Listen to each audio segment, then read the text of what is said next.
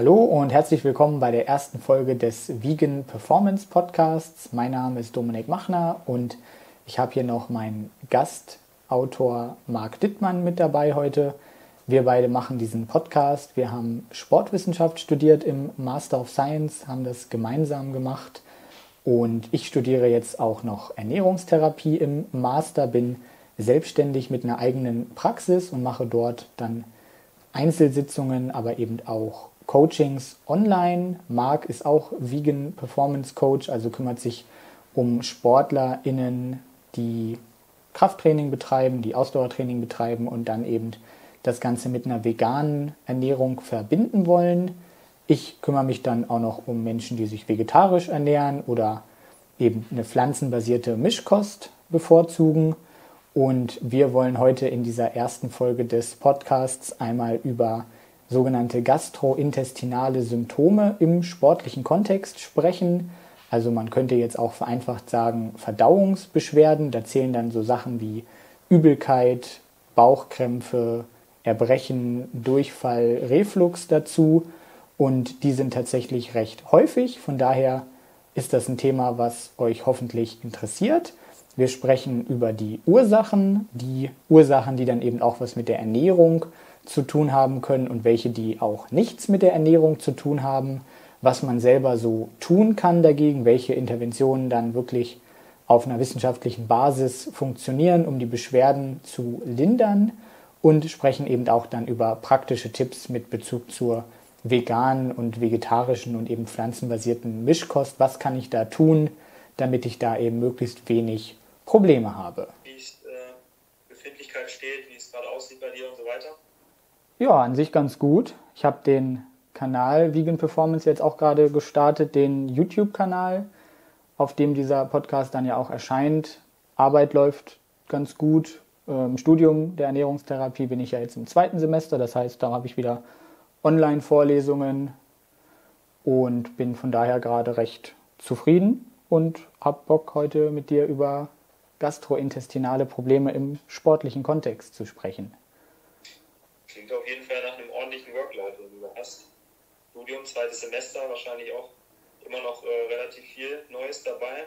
Ja, durchaus. Und auch Sachen, die dann mehr oder minder interessant sind, zum Beispiel jetzt auch Soziologie der Ernährung.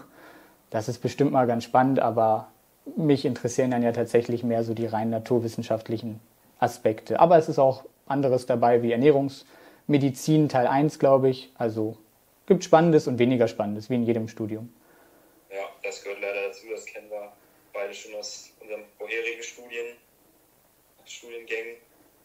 Aber wie sieht es mit dem Sport aus? Bleibt da auch noch eine Zeit? Oder ja, ich bin wieder. Ein reiner Theoretiker geworden. Nein, kein reiner Theoretiker, auch bewusst nicht, weil sonst kann man einfach nicht über ähm, die Probleme auch und die Möglichkeiten im Sport quasi sprechen, wenn man das nicht zumindest ansatzweise selber probiert. Wir sind ja beide keine LeistungssportlerInnen, die jetzt mehrfach die Woche oder mehrfach die Woche wahrscheinlich schon, aber nicht quasi sechs, zwölf Stunden am Tag trainieren. Das sind wir nicht. Trotzdem können wir uns da vielleicht ein bisschen reinversetzen. Und deswegen bin ich jetzt auch gerade wieder dabei, dreimal die Woche Krafttraining zumindest zu machen. Habe meine Fayo-Yoga-Kurse und ähm, das reicht vom Workload dann mit dem ganzen Rest auch völlig aus. Ja, das ist doch auch eine ganze, ganze Menge. Da weiß man, glaube ich, auch, wovon man spricht, vor allem mit Krafttraining dreimal ist ja wirklich auch wieder eine ganze Menge. Wie ist das bei dir? Da sieht es auch ähnlich aus. Drei bis viermal die Woche. Damit komme ich auch wirklich gut klar. Gehe auch wirklich, wenn ich könnte, würde ich glaube ich auch nicht häufiger gehen, weil es mir einfach dann zu stressig wird und auch von der Erholungszeit nicht mehr so gut passt. Und sonst bin ich noch ein bis zweimal die Woche irgendwie ausdauersportlich aktiv, sei es jetzt Mountainbiken, Rennrad oder eine Runde wandern. Hängt dann noch ein bisschen vom Wetter ab und von den Jahreszeiten, aber das spielt sich auch sogar gut ganz durch und ich merke auch, dass ich einfach diesen Ausgleich brauche neben der Arbeit jetzt bei mir auch weiterhin sehr gut ausgelastet mit ähm, dem Angestelltenverhältnis als Gesundheitscoach, 30 Stunden die Woche, dann die äh, Selbstständigkeit, die ich ja auch seit diesem Jahr gestartet habe mit dem veganen Fitness-Coaching und dann noch die äh, Sachen mit äh, True wo wir auch ähm, ja, so vier Stunden die Woche eingeplant haben. Und ja, dann ist neben privaten und im eigenen Sport ähm, der Tag auch immer ganz gut gefüllt, auf jeden Fall. Aber kann mich nicht beklagen. Macht, macht sehr viel Spaß so. Muss ein bisschen aufs Stressmanagement achten, aber ist schon gut so, wie es ist. Okay. Okay, womit wollen wir quasi starten? Ja, ich würde vorschlagen, damit wir erstmal da so einen groben Überblick bekommen und sich auch unsere ZuhörerInnen da erstmal was darunter vorstellen können, ähm, was denn überhaupt gastrointestinale Probleme alles so umfasst. Das klingt ja jetzt sehr ähm, fachlich, sehr medizinisch, dass wir da erstmal ein bisschen Licht ins Dunkle bringen, was da alles dazugehört. Ob das jetzt nur der Marathonläufer ist, dem irgendwie der äh, Code die Beine runterläuft beim äh, Marathon oder ob es da vielleicht noch äh, weitere äh, Probleme gibt, die man haben kann beim Sport. Ja, also Gastro, gastrointestinal bedeutet ja quasi den Verdauungstrakt betreffend.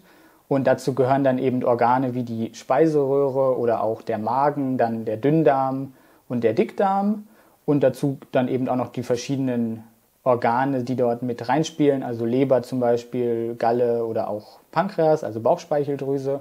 Und im Grunde genommen kann man das Ganze so grob definieren unter Übelkeit, die auftreten kann bei sportlicher Aktivität zum Beispiel oder die eben generell ein gastrointestinales Symptom ist. Dann haben wir Erbrechen, dann natürlich noch als weitere ähm, Sache, die man auf jeden Fall nicht ignorieren sollte, vor allem wenn ein Erbrechen ohne Durchfall auftaucht. Also wenn man jetzt eine gastrointestinale Erkrankung zum Beispiel hat, eine ähm, Virus oder eine bakterielle Erkrankung, dann hat man meistens Erbrechen und Durchfall und Erbrechen alleine ist schon ein bisschen auffällig.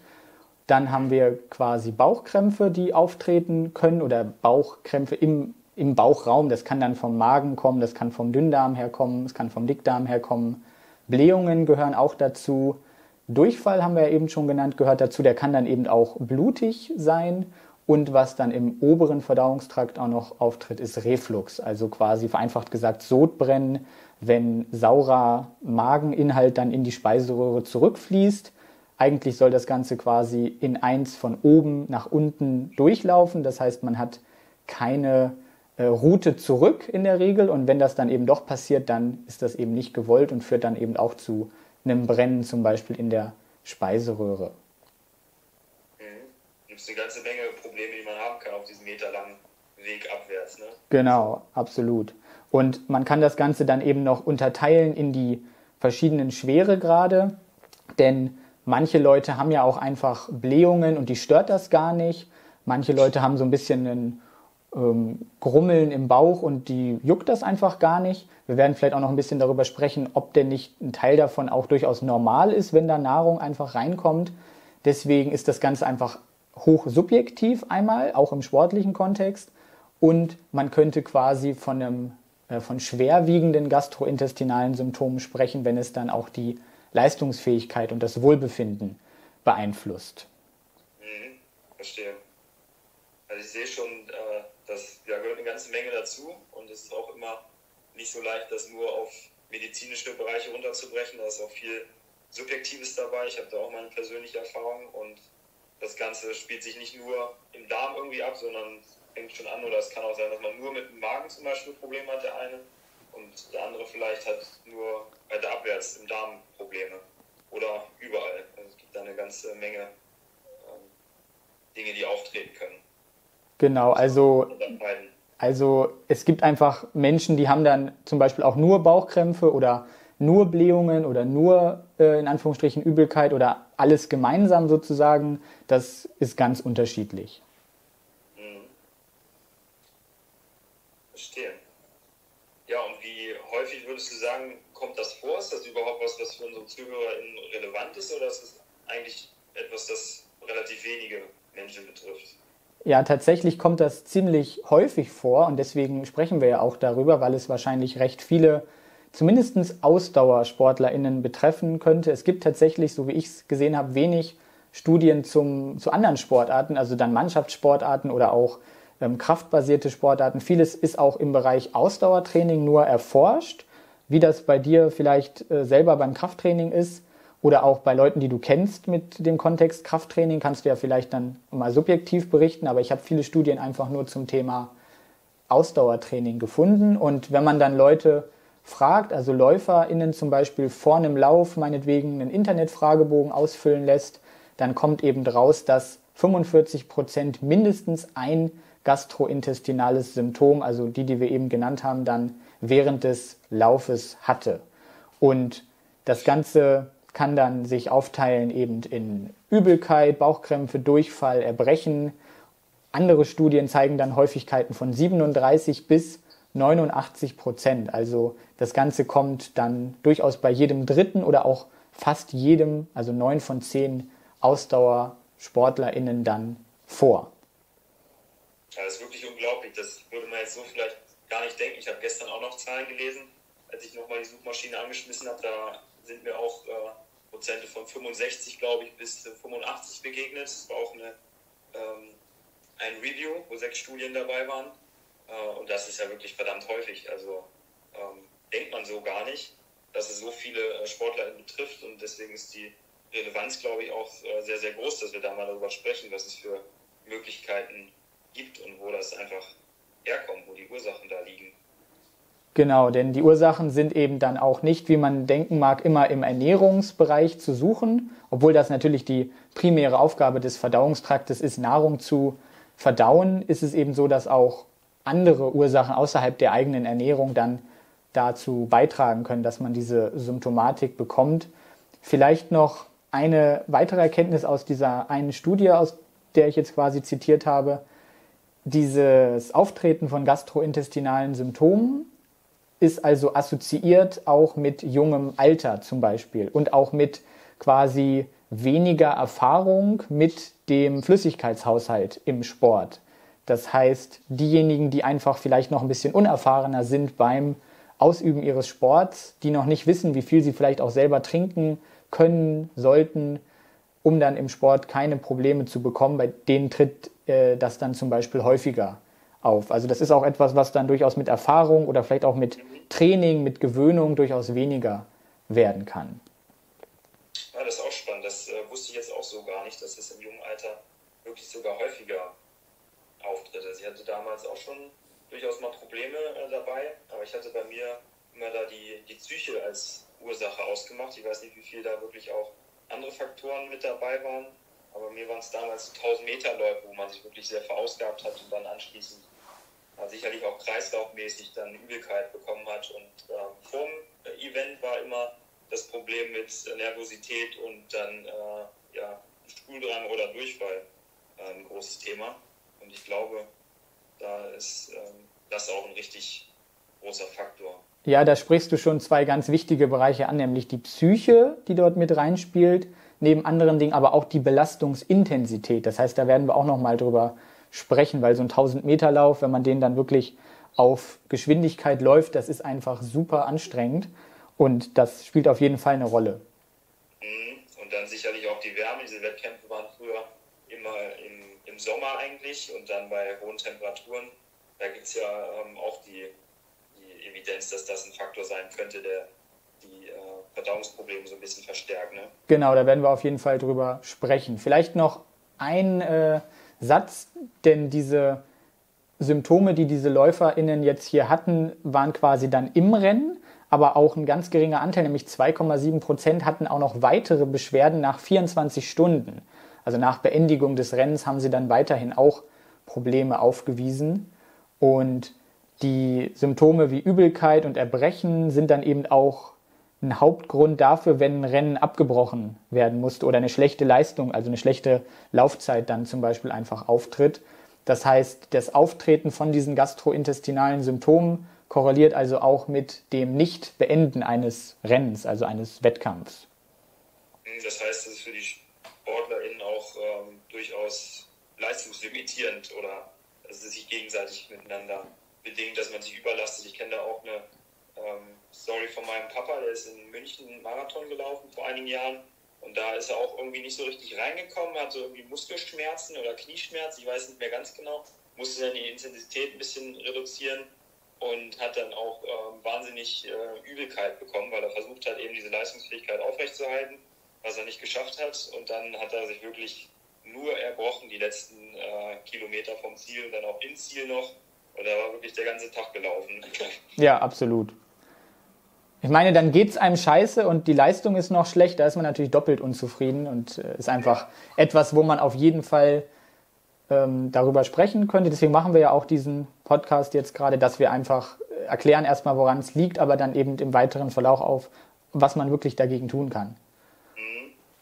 Das ist auf jeden Fall interessant, dass es auch nicht nur während der Belastung Thema sein kann, sondern wie es von mir zum Beispiel weiß, auch vor der Belastungsstunde, oder das geht, denke ich, auch vielen so, je nachdem, wie sie vielleicht auch gegessen haben und wie sie sich darauf mental vorbereiten, aber auch eben danach und nicht nur währenddessen, dass man irgendwie ähm, ja, merkt, man hat irgendwie Verdauungsprobleme. Genau. Ja, würde ich sagen, äh, gehen wir noch ein bisschen näher auf die Ursachen da ein, was es da so gibt. Wir hatten ja schon angesprochen, das sind auf jeden Fall auch äußere Faktoren, Ernährungsfaktoren. Was gibt es da so für Ursachen, die dazu führen könnten? Genau, es gibt da schon mehrere Untersuchungen tatsächlich zu und eine Ursache wird vermutet in der Minderdurchblutung während sportlicher Aktivität. Also man kann sich das einfach so vorstellen, dass sportliche Aktivität einfach sehr viel Energie natürlich verbraucht, dass dann die Muskeln auch mit Blut versorgt werden wollen, um diese Leistungsfähigkeit zu erbringen. Und dann tritt quasi die Verdauung ein bisschen in den Hintergrund. Das heißt, das ist auch so ähnlich wie bei der Kampf- oder Flucht. Reaktion, wenn dann so Hormone, ähm, nicht Hormone, sondern Neurotransmitter wie Adrenalin oder Noradrenalin einfach ausgeschüttet werden, dann führt das zu einer Gefäßverengung und kann dann eben auch zu einer Gefäßverengung im Bereich des Verdauungsorgans quasi führen. Und dann entsteht quasi eine ischämische Colitis, also eine äh, Entzündung der, ähm, der Darmbereiche, also des Verdauungsorgans, aufgrund von einer Unterversorgung. Und das konnte man dann eben schon in einzelnen AusdauerleistungssportlerInnen mit Hilfe von Kolonoskopien feststellen. Also wenn man dann einfach tatsächlich mal eine Kamera in den Verdauungstrakt eingeführt hat und dann sieht man dort eben einfach blutende Stellen in der Darmschleimhaut, die dann auch die Ursache für blutigen Durchfall darstellen können. Man sieht eben dann auch Magenschleimhautentzündungen, man sieht Blut im Urin und das Ganze führt dann natürlich auch zu einem Verlust von Eisen, was nachteilig sein kann im sportlichen Kontext und vor allem eben vielleicht auch für vegane und vegetarische äh, SportlerInnen dann nochmal relevanter möglicherweise ist. Es führt aber auch zu einem äh, Verlust von Blutvolumen, das heißt, der Blutdruck sinkt dann ab. Ähm, man hat aber auch eine Dehydrierung sozusagen, weil man einfach Flüssigkeit verliert. Und das sind einfach Faktoren, die dann einfach dazu führen, dass man diese Symptome hat, aber dann vielleicht auch die Leistungsfähigkeit dann nachlässt. Also diese Minderdurchblutung ist ein großer Faktor, aber dann tatsächlich auch eine Abschilferung von Darmzellen, die dann eben ausgeschieden werden, wo dann eben auch wieder Blut zum Beispiel verloren geht und wo man einfach dann eine entzündliche Reaktion hat, weil Gewebe geschädigt wird. Das heißt, man hat wirklich so eine Schädigung des ähm, Epithelgewebes im, im Darm durch die körperliche Aktivität, die dazu führt, dass das Blut nicht da ist, wo es eigentlich sein sollte, um eben den Nahrungsbrei zu verdauen.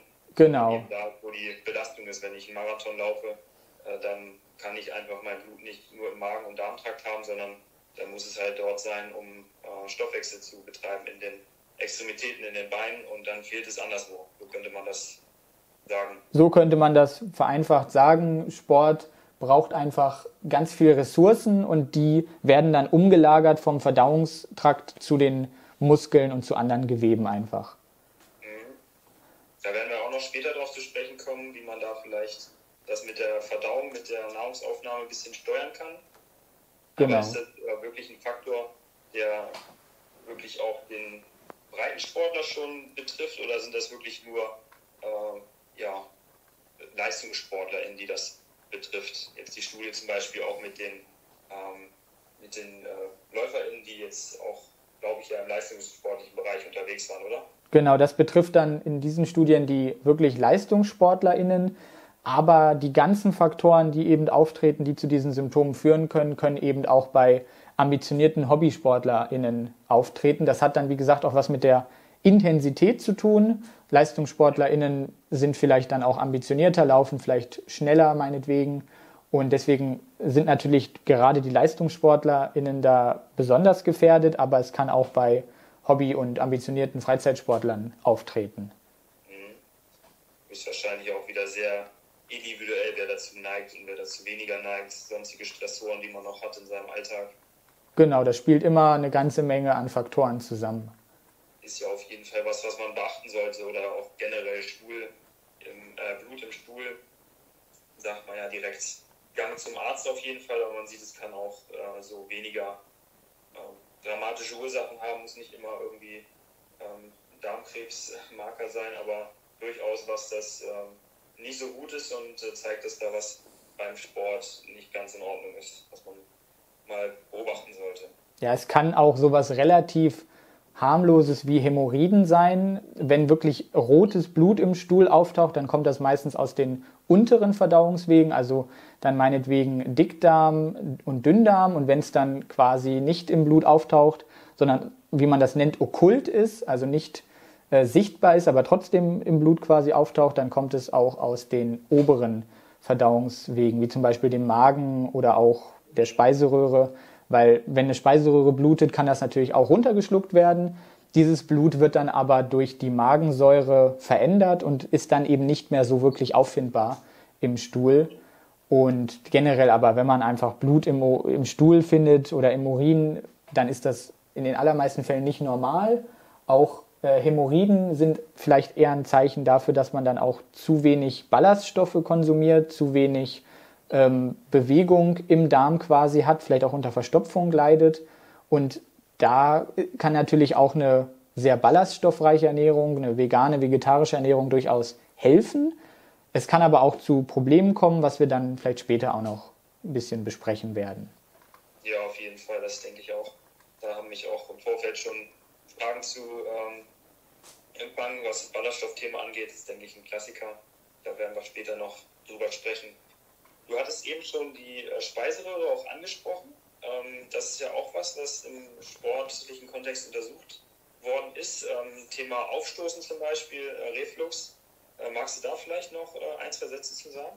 Ja, kann ich auf jeden Fall, denn Reflux ist eben auch etwas, was auftritt. Wir haben hier zum Beispiel eine Studie, wo man einfach mal die Speiseröhrenbeweglichkeit und auch den pH-Wert in der Speiseröhre gemessen hat, weil der Magensaft ja eben sauer ist und dann wenn, man, wenn das quasi in der Speiseröhre landet, dann verändert sich dort der pH-Wert Richtung niedriger. Und im Allgemeinen gibt es eben Muskulatur in der Speiseröhre, weswegen man ja auch diesen tollen Versuch machen kann, dass man sich quasi auf den Kopf stellt, dann was isst und dann kann das quasi trotzdem im Magen landen, obwohl wir auf dem Kopf stehen. Also das ist die Muskulatur, die das dann gegen die Schwerkraft in den Magen transportiert. Und diese Speiseröhrenkontraktionen die nehmen aber quasi bei steigender Intensität der Belastung ab. Das heißt, die Dauer nimmt ab, die Stärke nimmt ab und auch die Frequenz dieser Kontraktion nimmt ab.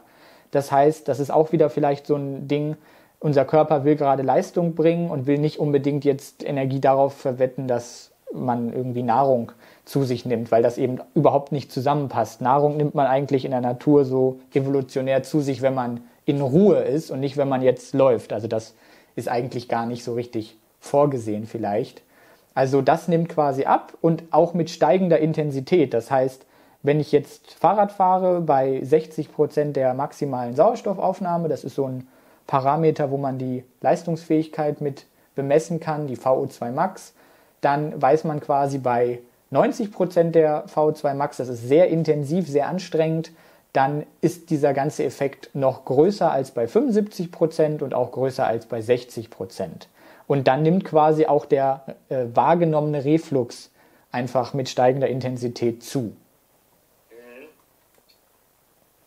Interessant. Also kann man sich auch merken, wenn man da Probleme hat mit der Speiseröhre, es könnte an der Intensität liegen und dann sollte man da vielleicht auch beim Training mal schauen, wie man das vielleicht einbaut in die Praxis, die Mahlzeitgestaltung in Abhängigkeit von ja, Trainingsintensitäten, die man eben im Wochenverlauf geplant hat, weil Reflux ist ja auch, was das ähm, die Speiseröhre auf Dauer sehr schadet. Ne? Also da auf jeden Fall man ja aufpassen und damit nicht über Jahre und Jahrzehnte trainieren und das ja, genau es, nicht, nicht beachten. Es gibt da dann auch medikamentive Strategien, die man auf jeden Fall in Betracht ziehen sollte, weil wenn dieses Epithel in der Speiseröhre auf Dauer geschädigt wird, dann ist das eben ein Risikofaktor für Speiseröhrenkrebs und das will man dann ja auf jeden Fall nicht haben. Was tatsächlich auch noch ein Faktor ist, ist, dass der sogenannte Sphinkterdruck abnimmt. Das heißt, wir haben einen Verschluss eigentlich zwischen Speiseröhre und Magen, der dann eben dafür sorgen soll, dass das Essen nicht aus dem Magen wieder zurück in die Speiseröhre gelangt. Und dieser Verschluss, der kann quasi dann nicht mehr so gut schließen, wenn ich eine steigende Belastungsintensität habe. Also das ist auch wahrscheinlich mit der wichtigste Faktor, warum es eben zu diesen Reflux-Symptomen mit sportlicher Belastung kommt. Mhm. Ja, interessant. Habe ich persönlich noch keine Erfahrung gemacht. Ich glaube, das ist äh, wirklich sehr, sehr mahlzeitenabhängig auch und wie lange auch die letzte Mahlzeit vor der Belastung äh, her ist, neben der Intensität natürlich. Vielleicht auch was, was man einfach mal unter die Kommentare zu dem Podcast schreiben könnte es Leute gibt, die ja, vielleicht Erfahrung gemacht haben von Zuhörern. Würde mich mal interessieren. Es gibt eben einfach ganz unterschiedliche Ursachen für einen Reflux. Es äh, kann sein, dass dieser Sphinkter nicht adäquat schließt. Es kann eben diese Kontraktilität sein, also dass diese Bewegungen nicht mehr so adäquat sind. Es gibt viele verschiedene Ursachen, die man dann auch, wenn man jetzt herkömmlicherweise einen Reflux hat, dann auch ärztlich abklären lassen kann. Was ist denn jetzt bei mir individuell die Ursache. Aber im sportlichen Kontext sind diese beiden Sachen dann die mangelnde Speiseröhrenbewegung und dann eben der abnehmende Verschlussdruck dann wahrscheinlich so die Hauptursachen. Wie sieht es da mit dem Zwerchfell aus? Hat das nicht auch was mit der ähm, damit zu tun? Hatte ich mal gehört? Ja, das Zwerchfell ist unser Atemmuskel und liegt einfach da drumherum sozusagen. Das heißt, dann gibt es Theorien, dass man möglicherweise über die Beeinflussung des Zwerchfells, über Atemübungen dann auch das beeinflussen kann. Das kann man ausprobieren, aber da gibt es jetzt noch keine handfesten Studien, soweit ich da informiert bin. Okay. Ja, jetzt waren wir gerade bei der Speiseröhre. Würde ich sagen, gehen wir einfach chronologisch weiter nach unten. Wie sieht es denn mit dem Magen aus? Also da hatten wir auch schon, oder hattest du schon angesprochen, dass das auch etwas ist, wo typischerweise was auftritt, Stichwort Übelkeit, Magenschmerzen.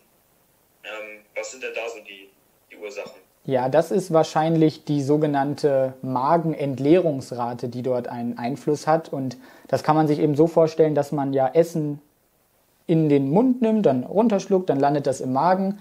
Und eigentlich bleibt der Druck im Magen dann recht konstant, wenn mehr Nahrung reingeht, weil die Magenwand sich dehnen kann. Das ist ein ganz cooler Mechanismus.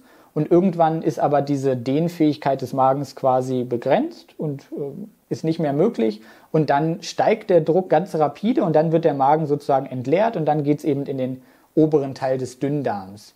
Und diese Magenentleerung kann man jetzt also auch messen, indem man zum Beispiel Leuten Getränke gibt mit unterschiedlicher Temperatur zum Beispiel mit 4 Grad oder mit 37 Grad, also quasi Körpertemperatur oder 50 Grad und kann dann sich mit verschiedenen Methoden, mit Isotopenmarkierungen meinetwegen angucken, wie schnell verlässt denn dieses äh, Getränk dann den Magen. Und da hat man erstmal festgestellt, dass es eine langsamere Magenentleerung gibt bei warmen, also 50 Grad, und bei kalten, also 4 Grad warmen Getränken. Also und man kann sich das dann so vorstellen, wenn der Magen langsamer sich entleert und dann habe ich eben eine Ausdauerleistungsbelastung meinetwegen und dieses Essen ist oder diese Flüssigkeit ist im Magen noch drin, dann kann das durchaus zu Symptomen im Bauchbereich führen. Das ist so der Hintergedanke. Also da ist die Temperatur der Speisen oder der Flüssigkeiten erstmal wichtig. Mhm, verstehe. Ich kenne das auf jeden Fall mit der Magenausdehnung nach sehr großen Mahlzeiten.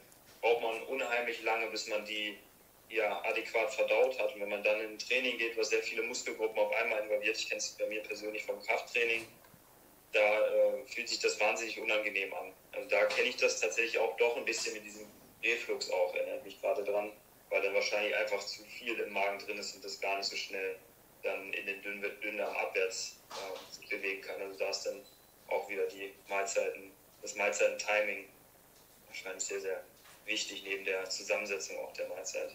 Du hast da auch noch was anderes angesprochen, nämlich die Kaloriendichte bzw. den Energiegehalt und vielleicht eben auch den Fettgehalt von Nahrungen, denn man weiß einfach, dass Nahrung, die hochkalorischer ist, die auch fettreicher ist. Das Ganze korreliert natürlich auch, weil Fett ein sehr ähm, energiereicher Nährstoff ist. Das heißt, je fettreicher oder je energiereicher eine Nahrung ist, je mehr Kalorien es enthält, umso langsamer ist die Magenentleerung. Ergibt, finde ich, auch total Sinn, wenn man sich dann denkt, da ist eine riesen Energiemenge, da lässt sich der Körper ein bisschen Zeit, weil er daraus ja auch möglichst viel ähm, extrahieren will an Energie und das geht eben nicht alles mit einer schnellen Magenentleerung. Dann ist quasi vieles am Dünndarm schon vorbei, später vielleicht, und dann haben wir nicht viel Nährstoffe rausgezogen. Mhm. Das heißt, da hat man auch direkt die Übertragung in die Praxis. Ähm gucken, was man wann isst, damit man sowas eventuell äh, vermeidet, Magenprobleme beim Sport oder auch schon davor und danach. Genau. Und zusätzlich ist es ja im Ausdauersport oder bei Sportarten, die mehr als 90 oder 120 Minuten dauern, einfach so, dass man auch empfohlenerweise Kohlenhydrate zuführen soll während der Belastung. Und wenn man dann meinetwegen eine Getränkelösung trinkt mit 2, 4 oder 6 Prozent Glucose, also quasi Zucker, dann macht das auch einen Unterschied auf die Magenentleerung. Das heißt, wenn ich jetzt mehr Glucose drin habe in dieser Lösung, nämlich äh, bei 100 Milliliter Wasser dann meinetwegen 4 oder 6 Gramm, also 4 bis 6 Prozent, dann ist das einfach so, dass das den Magen langsamer verlässt, als wenn 2 Prozent Glucose drin ist. Also zweiprozentige Glukoselösung verlässt den Magen einfach genauso schnell wie Wasser. Und wenn dann mehr Glucose drin ist, dann ist eben die Magenentleerungsrate auch wieder geringer. Mhm. Das ist, denke ich, auch was, was für viele interessant sein könnte, wenn man an die ganzen Gels denkt, die sich da reingehauen werden in großen Mengen, ist vielleicht auch für den einen oder anderen dann einfach zu viel. Dann hilft es auch nichts, wenn die Leistungsfähigkeit theoretisch aufrechterhalten werden kann, aber eben die Magenprobleme die Leistungsfähigkeit oder das Wohlbefinden einfach so stark hemmen, dass man die äh, Belastung einschränken muss. Genau, das ist einfach eine Sache, die man äh, gut ausbalancieren muss, wo wir später dann bei den äh, Sachen, die man praktisch beachten kann oder auch bei Interventionsstudien, die es gibt, mal, wo wir noch darauf zu sprechen kommen werden, wie man das vielleicht handeln kann mit dem Glukoseanteil bei so einem Sportgetränk oder auch mit der Glucose-Fructose-Zusammensetzung von so einem Sportgetränk. Da kommen wir also noch drauf. Jetzt gibt es hier tatsächlich noch äh, zwei weitere Faktoren, die die Magenentleerung beeinflussen, nämlich die Intensität der Übung, also die Intensität der Belastung. Das hat jetzt nicht nur einen Einfluss auf diese Speiseröhrenbewegung, sondern auch auf die Magenentleerung. Und da weiß man einfach, dass je höher die Intensität ist, umso langsamer ist quasi die Magenentleerung und umgekehrt dann genauso. Und es ist auch so, dass zum Beispiel die Magenentleerung beim Fahrradfahren scheinbar geringer ist als beim Gehen. Also es kommt dann auch noch auf die Sportart an. Hm, das ist auch interessant. Aber es ist natürlich auch irgendwo wahrscheinlich wieder logisch, so mehr Muskeln involviert sind in die Belastung, desto weniger Blut bleibt dann am Ende äh, für die Verdauungstätigkeit übrig und dann hat man wieder die zuvor besprochenen Probleme. Ne? Genau. Und einen weiteren Faktor hast du letztlich auch noch angesprochen, nämlich ähm, Thema Hitzestress, also ein Wettkampf meinetwegen im Sommer oder auch das Thema zu geringer äh, Flüssigkeitszufuhr, also eine sogenannte Hypohydration. Da muss man jetzt auch ein bisschen vorsichtig sein, wenn man jetzt empfehlen würde, ja, dann trink halt einfach so viel, wie du kannst. Das ist auch nicht so sinnvoll. Genauso ist nichts trinken nicht sinnvoll. Da müssten wir wahrscheinlich noch mal eine eigene Episode über so Thema Flüssigkeitshaushalt machen. Aber im Grunde genommen kann man einfach sagen, dass man es vermeiden sollte, zu wenig zu trinken, dass man also dehydriert. Das Ganze passiert dann also auch noch schneller, wenn ich natürlich in einer heißen Umgebung bin. Und da gibt es eine ganz spannende Studie, wo man einfach mal ProbandInnen auf einem Laufband hat laufen lassen. Bei 50 Prozent der maximalen Sauerstoffaufnahme sollten diese Menschen dann 400 Milliliter Wasser trinken und dann einmal quasi unter der Bedingung, dass es 18 Grad Außentemperatur war, einmal 35 Grad und einmal 49 Grad. Und das Ergebnis ist dann quasi, dass das Training bei heißer Temperatur, also bei 49 Grad, die Magenentleerung dann verlangsamt hat. Und bei 18 und 35 Grad ist das Ganze neutral. Okay, da sind ja noch große Schwankungen so mit dabei.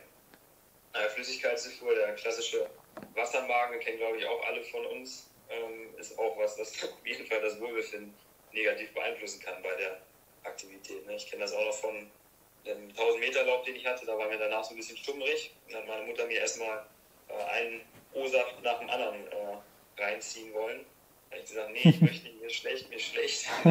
Musste ich den aber trinken und dann äh, ja, habe ich mich natürlich die ganze Zeit übergeben. Und da denke ich auch die Intuition wieder äh, ein sehr hilfreiches Tool, wenn man einfach merkt, ähm, dass man gerade die Flüssigkeit nicht möchte vielleicht, weil einem schon so ein bisschen schlecht ist, dann sollte man das auch, glaube ich, lassen.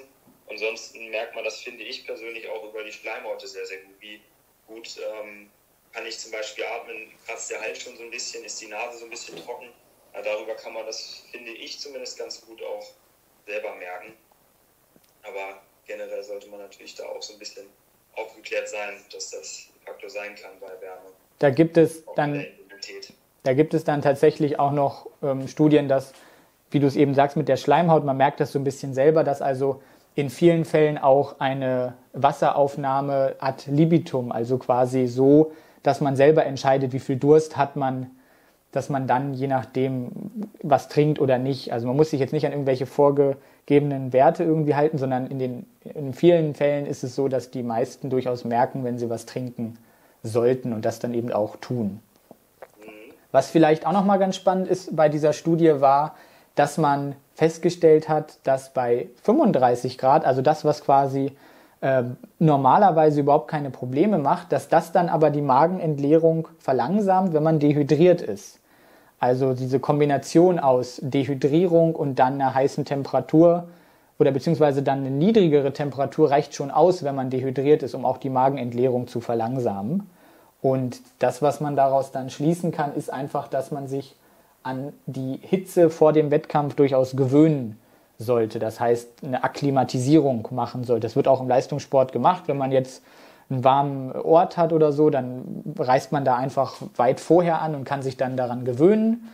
Manchmal ist das nicht immer möglich oder die Temperaturen sind einfach so hoch, äh, dass das gar nicht geht, aber das wäre schon sinnvoll, dass man sich versucht, da ein bisschen zu akklimatisieren das kennt man ja auch aus dem Leistungssport, wie du es gerade gesagt hast, bei Olympia und Co., dass das genauso gemacht wird. Aber auch da wahrscheinlich wieder sehr, sehr individuell. Das kennt man ja von heißen Tagen hier. Der eine sagt, er liebt es beim heißen Wetter bei 30 Grad äh, in der Mittagssonne laufen zu gehen. Der andere kommt damit gar nicht klar. Da wird es wahrscheinlich damit auch sein. Genau. Okay, wir hatten jetzt äh, schon über den Magen ausführlich gesprochen. Ähm, wie sieht es aus bei der Durchlässigkeit vielleicht von der Magen-Darm-Permeabilität, ist das vielleicht auch ein Faktor für Probleme, was die Verdauung betrifft im Sport? Ja, vielleicht sollten wir erstmal erklären, was das Ganze überhaupt meint.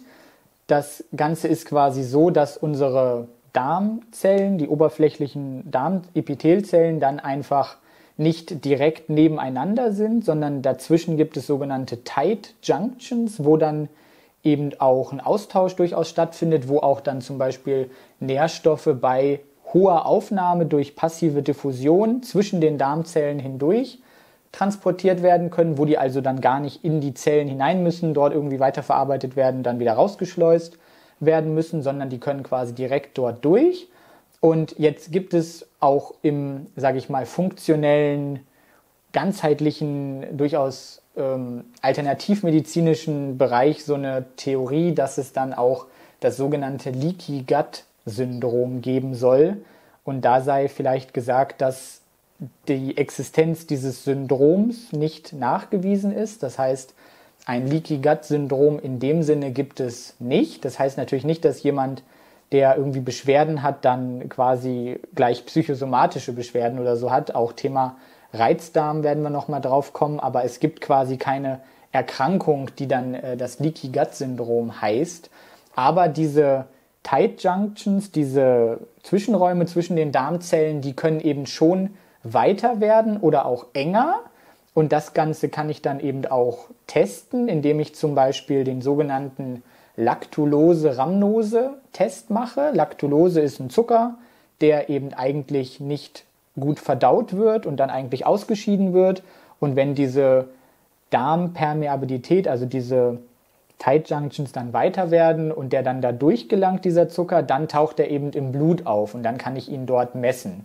Und genau das hat man einfach mal gemacht bei SportlerInnen und auch eben im Zusammenhang mit körperlicher Bewegung und hat einfach herausgefunden, dass die Magen-Darm-Permeabilität, also diese Permeabilität im Dünndarm dann höher wird, wenn man sich sportlich belastet. Also dann gelangen quasi Bestandteile ins Blut, die dort eigentlich vielleicht auch gar nicht hingehören. Da gibt es dann auch noch einen Einfluss von heißen Temperaturen, einen Einfluss der Belastungsintensität, aber keinen Einfluss der Belastungsdauer. Und man sagt jetzt einfach, dass ja, die Magen-Darm-Permeabilität erhöht ist bei sportlicher Betätigung, dann bei heißen Temperaturen mit hoher Intensität, dass dann eben auch es vielleicht zu entzündlichen Prozessen kommt und die dann eben auch wieder dafür sorgen, dass man dann Symptome bekommt. Das ist auch interessant mit der Magen-Darm-Permeabilität, dass es das so ähm, gar nicht gibt. Das mit dem Leaky Gut, das war mir jetzt auch neu. Ähm, aber da spielt auch zum Beispiel auch die, die, äh, das Mikrobiom eine Rolle, oder nicht? Mit der Permeabilität. Ja, durchaus. Viele, viele Umweltfaktoren. Ne? Viele Umweltfaktoren. Das Mikrobiom ist da auch mit beteiligt, aber ist jetzt nichts, wo man schon wirklich Handfestes hat. Von daher würde ich das in diesem Kontext jetzt erstmal weglassen. Mhm. Also kann man sagen, zusammenfassend, je nach Stressor, jetzt im Zusammenhang mit dem, mit dem Sport, dass auch da intensive Belastungen dazu führen können, dass die ja, Darmschleimhaut einfach ein bisschen durchlässiger wird, sodass auch teilweise Sachen, die dort eigentlich nicht im Blut landen sollten, teilweise durch ähm, Sport ähm, ja, doch in die Blutbahn gelangen können, was dann auch zu ähm, theoretisch zu Symptomen führen könnte. Genau, das ist einfach eine Sache, die als ähm, Symptom oder als Aspekt auftreten kann, die aber jetzt keine eigene Erkrankung darstellt. Deswegen gibt es eben nicht dieses Leaky Gut Syndrom als eigene Erkrankung, obwohl dieses Phänomen durchaus auftritt. Also das muss man einfach trennen. interessant, weil das äh, durchaus, glaube ich, mittlerweile ein Begriff ist mit dem, mit dem Leaky Gut.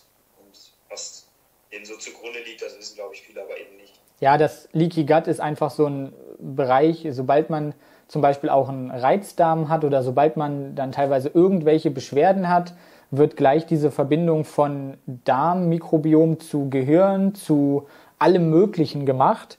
Und dann wird gesagt, okay, du hast ja vielleicht ein Leaky Gut das soll dann an ähm, Phänomen XYZ liegen oder an Nahrungsmittel XYZ. Dann gibt es irgendwelche teuren Supplements, die das Ganze beseitigen sollen. Oder irgendwelche Darmkuren, irgendwelche Detoxkuren, die alle nicht nachgewiesenermaßen irgendwas bringen, weil eben auch die Ursache gar nicht existent ist vielleicht, beziehungsweise weil es eben keine eigenständige Erkrankung ist. Und damit lässt sich einfach eine ganze Menge Geld verlieren, äh, ja, Geld verdienen für die einen und Geld verlieren für die anderen weil ähm, quasi viele Leute mit Verdauungsbeschwerden auch durchaus dann nach jedem Strohhalm greifen und eben vielleicht auch SportlerInnen. Mhm. Ich habe tatsächlich auch mal eine Stuhlprobe oder jetzt mehrfach eine Stuhlprobe gemacht und auch in Kombination mit einer Blutuntersuchung, äh, Labortests.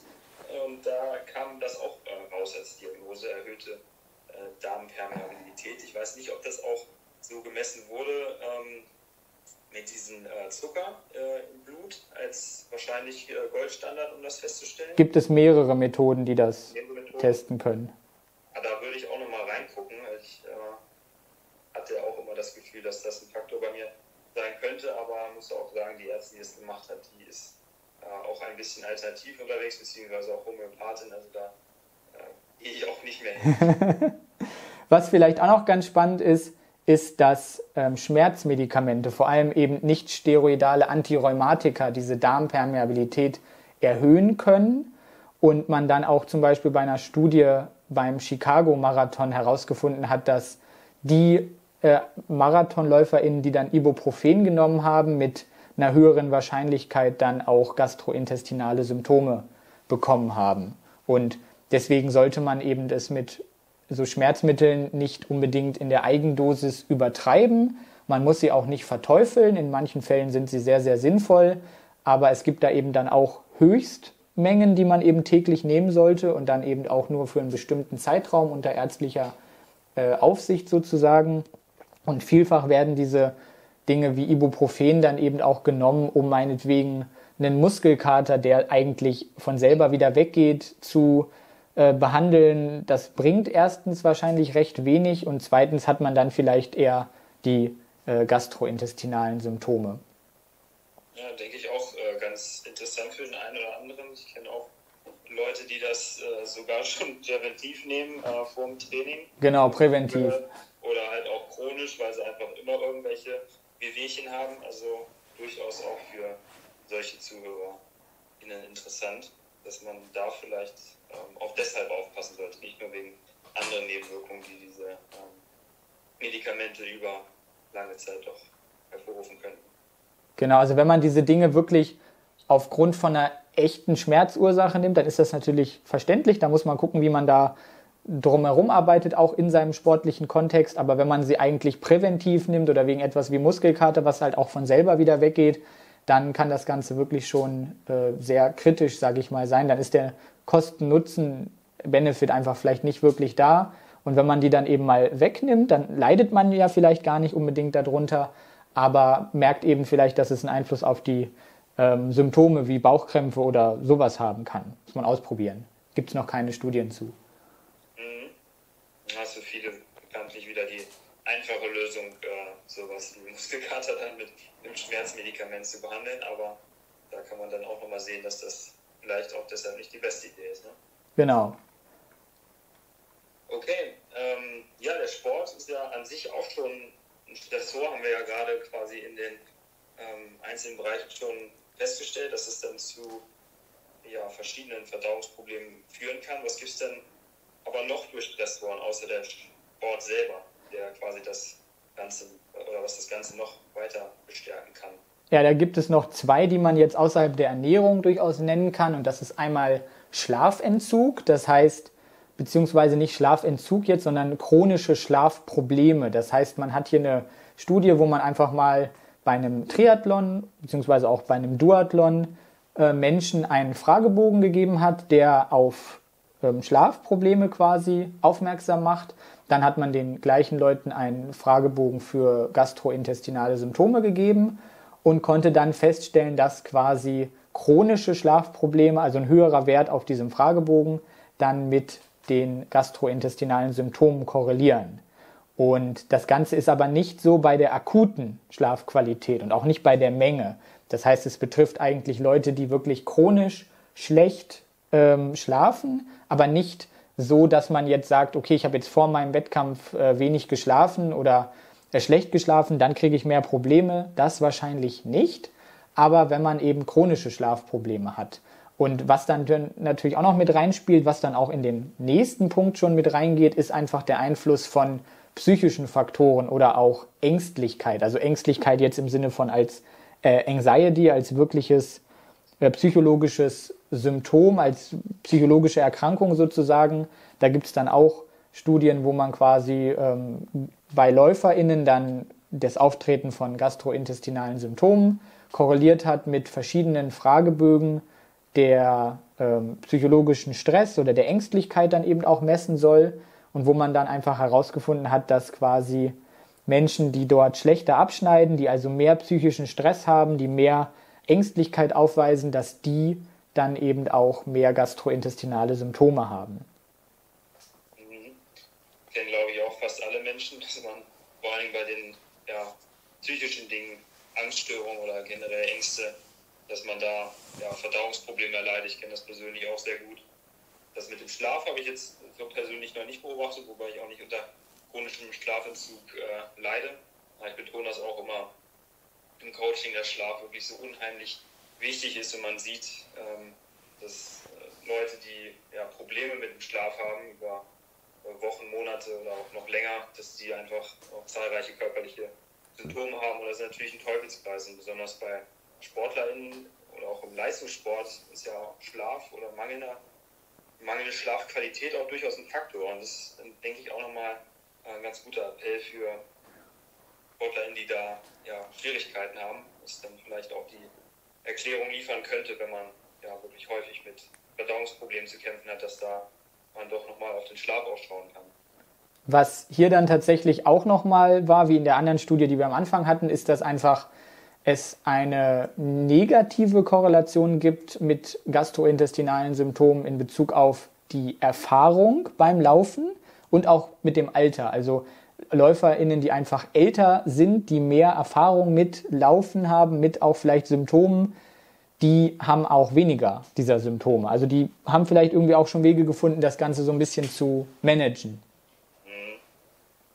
Erfahrung immer, immer wichtig, wenn man seinen Körper kennt, dann weiß man, wie man sich wahrscheinlich so ein bisschen runterkriegt, wie man sich verhalten muss um das Training herum, im Training, welche Faktoren dazu führen, dass man eben damit Probleme bekommt. wenn man da erfahren ist, kann man das wahrscheinlich besser managen. Genau. Okay. Ja, hast du noch was im psychologischen äh, Stressbereich? Nee, da habe ich nichts mehr. Gut, dann ähm, würde ich sagen, dann wechseln wir oder gehen wir weiter zum nächsten Faktor oder zur nächsten Ursache, und zwar die ernährungsspezifischen. Wie sieht es denn da aus? Wie kann unsere Ernährung auch unsere Verdauung negativ beeinflussen? Was gibt es da alles? Ja, nicht nur negativ tatsächlich, sondern auch positiv. Also wenn man bestimmte Dinge beachtet, dann kann man durchaus auch in Symptome, die vielleicht vorher aufgetreten sind, reduzieren. Und vielleicht könnte man erstmal damit anfangen, dass man sich mal die Ernährung am Tag vor einem Triathlon oder auch direkt vor einem Triathlon anschaut. Da gibt es eine Studie zu, wo man einfach geguckt hat, okay, was essen diese Menschen dann am Tag davor oder eben am äh, Morgen davor vor dem entsprechenden Triathlon und welche gastrointestinalen Symptome haben sie dann eben nach dem Rennen berichtet und dann hat man das Ganze wieder versucht zu korrelieren. Und dann hat man quasi festgestellt, dass es bestimmte Faktoren gibt, die mit dem Auftreten von Symptomen korrelieren und welche, die nicht korrelieren. Und die, die jetzt korrelieren, also die, die dann wahrscheinlich auch einen Einfluss haben könnten, das sind eben eine Vorgeschichte mit gastrointestinalen Symptomen. Also wenn man schon mal welche hatte, dann ist die Wahrscheinlichkeit höher, dass man auch wieder welche bekommt. Dann ist es die morgendliche Energieaufnahme, die Aufnahme von Kohlenhydraten und eben auch die Aufnahme von Koffein. Koffein ist auch so ein Supplement, was neben Kreatin zum Beispiel sehr wirkungsvoll sein kann in bestimmten sportlichen Aspekten, was aber auch wieder zu gastrointestinalen Symptomen führen kann und in diesem Fall dann eben auch die Energie- und Kohlenhydrataufnahme. Und was tatsächlich keine Korrelation hier hatte, war die Aufnahme von Fett, Proteinen oder Ballaststoffen. Überraschend, weil es ja genau die Dinge sind, von denen viele auch glauben, dass man sie meiden müsste vor einem Wettkampf. Ne? Genau, das ist auf jeden Fall so, da kommen wir auch noch zu. Also was machen SportlerInnen schon selbstständig? Auf was verzichten sie vielleicht auch, weil sie es irgendwo mal gehört haben? Lässt sich jetzt hier so nicht bestätigen, sondern es geht vielleicht wirklich eher um dieses Essen direkt also wenn ich jetzt direkt vorm Wettkampf was esse, dann verstärkt das, finde ich auch recht logischerweise die Symptome. Wenn ich viel esse vorm Wettkampf direkt, dann verstärkt das auch die Symptome. Das muss man natürlich immer abwägen mit dem positiven Effekt, den diese Nahrungsmittel dann auch auf die Leistungsfähigkeit haben. Kohlenhydrate brauchen wir, Energie brauchen wir. Also ich würde jetzt nicht gefastet in den Triathlon gehen, aber man muss eben dann das Ganze einfach vielleicht mal herausfinden, wie viel kann man denn essen, ohne dass die Symptome kommen, wie viel kann ich äh, weglassen, ohne dass ich einen Leistungseinbruch bekomme. Das ist dann wieder sehr individuell. Mhm. Das. Sieht das mit dem Koffein aus? Weißt du da, woran das liegen könnte? Also ich kenne es von mir persönlich auch mit dem Koffein, dass es die äh, Magenentleerungsrate äh, beschleunigt oder auch generell die Verdauung äh, beschleunigt. Ist dann da Durchfall, was äh, häufiger auftritt? Ähm, hast du da näher mal reingeguckt oder hast du eine Idee, woran das liegen könnte? Kann ich so tatsächlich nicht sagen, habe ich mir nicht ganz genau angeguckt. Okay, das könnte man auch sicher nochmal ähm, nachfragen, gucken, woran das eventuell liegt, aber es ist auf jeden Fall schon mal gut. Ich glaube auch tatsächlich, dass man es. Ich glaube tatsächlich, dass man es nicht genau weiß, auch nicht beim Kreatin, woran es jetzt genau liegt. Aber einfach so eine bestimmte Dosis ähm, Koffein, drei bis sechs Milligramm pro Kilogramm Körpergewicht, ist einfach das, was man braucht, um eine Leistungssteigerung zu erwirken. Und wenn man dann auch teilweise mehr nimmt, dann überwiegen auch durchaus die negativen Symptome. Mhm. Ist ja auch wieder was sehr individuelles, je nachdem, wie sensibel man auch für Koffein ist. Manche Leute brauchen ja auch sehr, sehr viel, um da überhaupt was zu merken. Ich persönlich weiß, dass ich da mit drei bis vier Milligramm pro äh, Kilo Körpergewicht sehr, sehr hoch schon bin. Ich würde behaupten, dass ich auch schon bei der unteren Grenze ähm, sehr, sehr gute Leistungssteigerung spüre. Und wenn ich höher gehe, dann würde ich wahrscheinlich auch enorme Probleme kriegen. Da muss man dann. Hast du das mal. Wirklich nimmt. Hast du das mal mit einem standardisierten Supplement gemacht oder eher mit sowas wie Kaffee? Äh, sowohl als auch. Also ich habe Koffeintabletten, die haben äh, 200 Milligramm pro Tablette. Ja. Und ich dann so eine Stunde vorm Sport genommen. Und ähm, ja, da bin ich ja noch gar nicht so hoch dabei bei meinen 80 Kilogramm. Ähm, merkte aber wirklich äh, die Wirkung enorm, so was den Fokus betrifft und äh, schon so ein bisschen Herzrasen, Nervosität. Also es ist wirklich äh, sehr intensiv die Wirkung. Ja, das hängt auch mit dem Stoffwechsel von Koffein zusammen. Manche verstoffwechseln das sehr langsam und manche eher schneller. Er hat dann auch einen Einfluss auf den Schlaf mit Sicherheit. Also wenn ich jetzt Koffein dann vorm Schlafengehen nehme, vielleicht dann auch Schlafprobleme bekomme, dann hat es vielleicht auch wieder einen Einfluss am nächsten Tag. Das sind alles Sachen, die dann ineinander greifen können. Ja, da empfehle ich auch immer sehr aufzupassen beim Koffein, dass man das nicht in höheren Mengen nach 17 Uhr nimmt, wenn man da sensibel für ist. Mein Papa zum Beispiel trinkt vom Schlafengehen Espresso. Ich würde den scheinbar nicht groß. Aber meine Mutter meinte letztens, als ich mit ihm das gemacht hat, dass sie die ganze Nacht wach lag. Bei mir auch. Ich kann das wirklich nur für Workouts nehmen, wo ich äh, ein bisschen früher am Tag äh, trainiere. Später geht das auch nicht von diesen hohen Dosen nicht. Ja, da müsste jeder das individuell ausprobieren. Ich kann auch ein Espresso um 22 Uhr trinken. Juckt mich nicht. Mhm. Ja, das ist beeindruckend. Aber das liegt auch, das liegt vielleicht auch daran, ähm, ich müsste es mal mit standardisierten Koffeintabletten probieren, weil der Gehalt von Koffein in äh, Kaffee, der schwankt wirklich ganz enorm. Also da trinkt man teilweise einen doppelten Espresso und hat wirklich nur 40 Milligramm Koffein oder man trinkt einen doppelten Espresso und hat auf einmal 400. Das gibt's alles. Okay, das sind wirklich enorme Schwankungen. Ja. Schwank, das wusste ich jetzt auch nicht. Mit 40 Milligramm für einen Espresso hatte ich jetzt auch so im Kopf, aber 400 ist natürlich wirklich äh, ziemlich viel schon. Genau, ich habe hier mal eine Tabelle, da gibt es verschiedene Studien zu. Bisschen off-topic, aber vielleicht ja ganz spannend. Äh, der Gehalt äh, in Espresso schwankt quasi pro Espresso von 25 bis 214 Milligramm. Okay, das ist wirklich sehr, sehr viel. Je nach Kaffeebohne wahrscheinlich und dann auch nach, ja, eben, je nachdem, wie man das zubereitet hat, vielleicht auch noch ein bisschen. Ja, das kommt tatsächlich darauf an, wo kommt das Ganze her, wie ist es zubereitet, ähm, wie schnell wird es quasi getrunken. Also da gibt es dann teilweise Studien, wo Kaffee oder so ein Latte Macchiato aus demselben Starbucks gekauft wurde, vom selben Produzenten und du hast Riesenunterschiede. Das ist einfach so bei natürlichen Lebensmitteln, da gibt es Schwankungen. Mhm, klar. Das heißt, da muss man wirklich äh, gucken, dass man mit Koffein vielleicht dann doch eher die äh, standardisierte Variante als Supplement äh, nimmt, wenn man dazu tendiert, ja, Verdauungsbeschwerden zu bekommen beim Sport und nicht äh, mal irgendwie noch bei dem und dem äh, Laden einfach sich einen Kaffee holt, von dem man nicht weiß, wie stark er wirkt, habe ich auch den Eindruck, dass es sehr, sehr unterschiedlich stark wirkt, je nachdem, was man da trinkt. Den einen Tag den Kaffee bei dem Kumpel schmeckt anders als oder wirkt anders als der andere Kaffee, man einen Tag später trinkt. Ja, ist hoch individuell. Okay, machen wir weiter mit den äh, ernährungsspezifischen ähm, Ursachen. Was gibt es da noch? Wir hatten schon über die äh, Kohlenhydrate gesprochen. Ähm, wollen wir da nochmal äh, näher drauf eingehen? Ja, wir können das ein bisschen spezifizieren, weil es gibt ja verschiedene Kohlenhydrate. Es gibt dann ja auch unterschiedliche Arten Monosaccharide oder Disaccharide, also welche, die dann zusammengesetzt sind. Haushaltszucker besteht zum Beispiel aus Glucose und Fructose. Oder wir haben dann auch Disaccharide wie Laktose. Vielleicht sprechen wir kurz mal über den Einfluss von Glucose, denn Glucose ist ja tatsächlich das, was wir im sportlichen Kontext am meisten brauchen und was der Körper auch am liebsten als Energiequelle benutzt.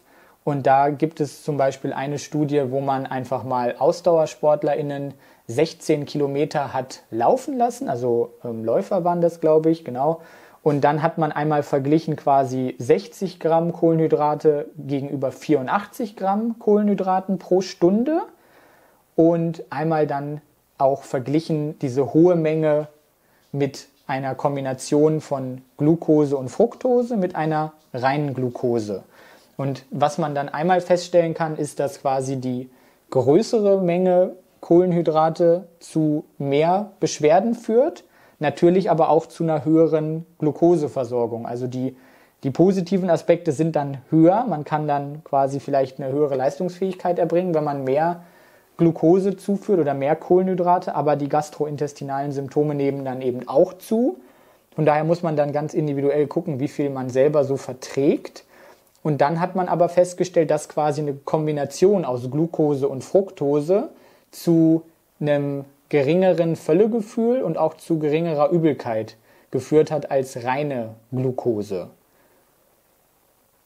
Mhm, das heißt, da muss man auch wieder individuell ein bisschen abwägen, gucken, wie viel verträgt man und was verträgt man. Oder vielleicht ist manchmal dann doch auch die Banane mit einer Mischung aus Glucose und Fructose besser als ein reines Glukosegel. Ich weiß jetzt gar nicht, ob die Gele, die äh, zum Handel erhältlich sind, sind, glaube ich, auch mal schon gemischt, oder? Glucose und Fructose hat man selten eine reine Glukosemischung. Das sollten sie sein. Also wenn Sie die wissenschaftlichen Studien beachten, dann sollten sie quasi gemischt sein. Es gibt da dann auch tatsächlich ein ideales Verhältnis, nämlich von 0,8 Gramm Fructose zu 1 Gramm Glucose, führt dann eben zu einem geringeren Völlegefühl und weniger Übelkeit als ein Verhältnis von 0,5 zu 1 Gramm oder 1 Gramm zu 0,8 Gramm. Also es sollte nicht zu wenig Fructose drin sein, aber auch nicht mehr Fructose als Glucose. Und ähm, das hat dann auch auf die Leistungsfähigkeit noch einen positiven Aspekt, weil äh, Glucose und Fructose über unterschiedliche Transporter im Darm aufgenommen werden. Das heißt, das sind Transportproteine, die dann Glucose und Fructose in die Zelle transportieren.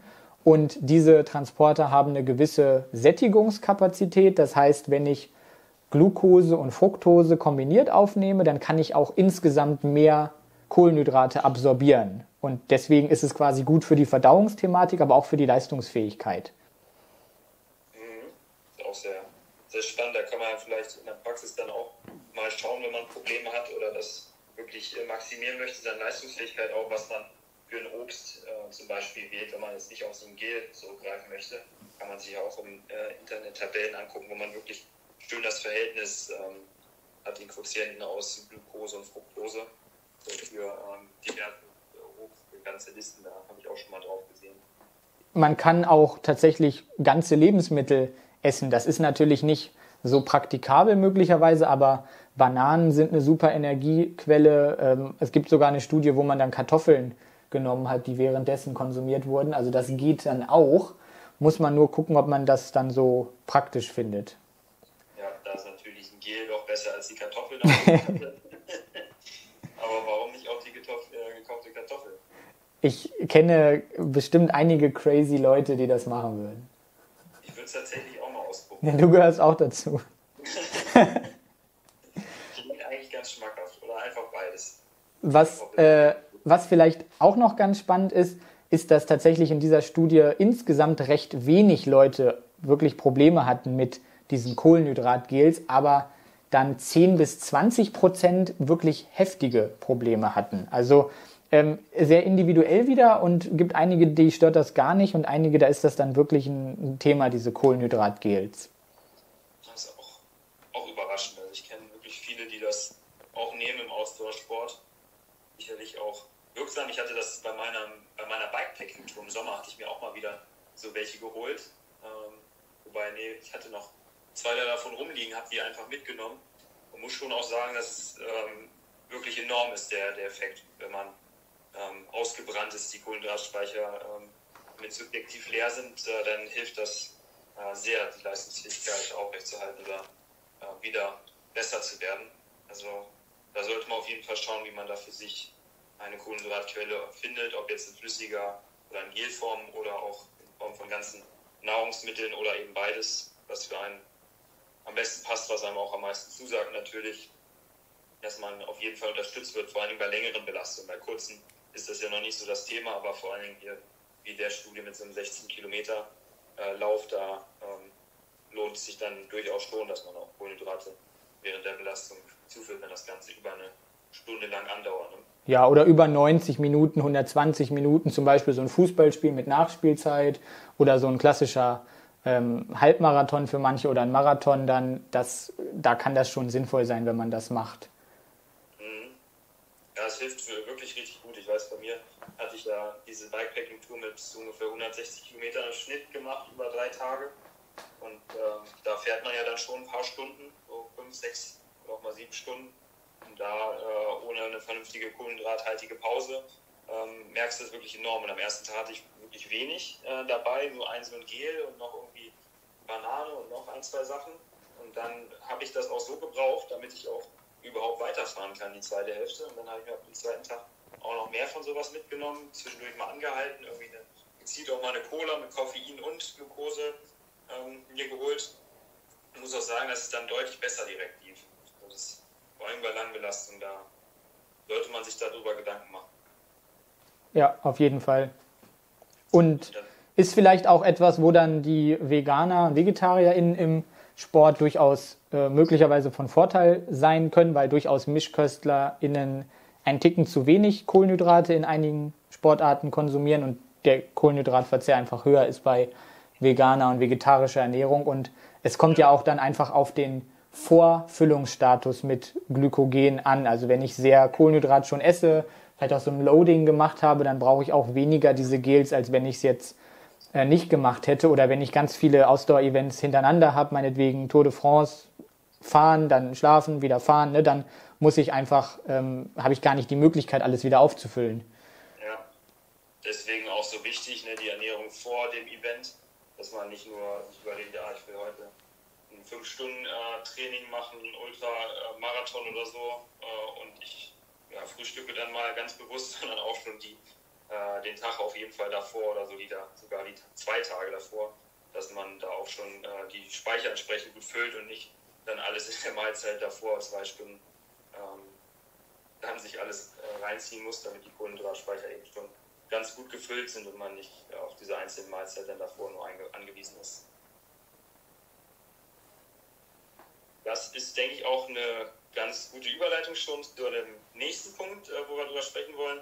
Wie sieht es äh, da aus mit äh, den SportlerInnen? Was tun die denn selber schon vielleicht intuitiv oder erfahrungsgemäß, ähm, um diese gastrointestinalen Probleme in den Griff zu kriegen? Was gibt es da? Ja, da können wir tatsächlich drüber sprechen. Da gibt es nämlich auch wieder eine Studie mit Fragebögen, wo man einfach mal herausgefunden hat, dass SportlerInnen, auch wieder LäuferInnen dann bevorzugt auf Fleisch, Milchprodukte, Fisch, ballaststoffreiche Lebensmittel oder auch glutenreiche Lebensmittel verzichten. Also ein ganz großer Mix, wo ich mir dann auch denke, okay, wenn man auf all das verzichtet, dann ist man eigentlich nicht mehr leistungsfähig. Also das ist schon ganz schön, ganz schön harte Einschränkungen teilweise und wie evidenzbasiert die dann teilweise sind, ob das wirklich was bringt, ob das nötig ist, da werden wir vielleicht auch nochmal drüber sprechen. Vielleicht sprechen wir kurz mal über dieses Thema Milchprodukte, weil da haben wir auch noch mal ein Thema, nämlich die sogenannte Laktoseintoleranz. Laktose ist ja auch ein ähm, Zucker, ein Kohlenhydrat, was dann eben ausnahmsweise mal in tierischen Lebensmitteln vorkommt und wo man einfach eine Intoleranz haben kann. In Deutschland sind das ungefähr 10 bis 20 Prozent der Menschen, die dann mehr oder weniger gut diese Laktoseintoleranz haben. Und diese können dann natürlich auch durch den Konsum von laktosereichen Milchprodukten Symptome bekommen, gastrointestinaler Art, und könnten dann quasi auf diese verzichten oder diese reduzieren. Man kann dann auch laktosearme Varianten nehmen oder laktosefreie Varianten. Man kann gucken, äh, bestimmte Hartkäse zum Beispiel sind völlig frei von Laktose eigentlich so gut wie. Also da gibt es auch dann große Unterschiede. Im Allgemeinen ist Laktose auch gut geeignet zur Energieversorgung im sportlichen Kontext, also teilweise genauso gut wie Glucose oder auch wie Glucose und Fructose. Also man kann auch sich mit Laktose versorgen während eines sportlichen Events. Wenn man laktoseintolerant ist, dann eben eher weniger.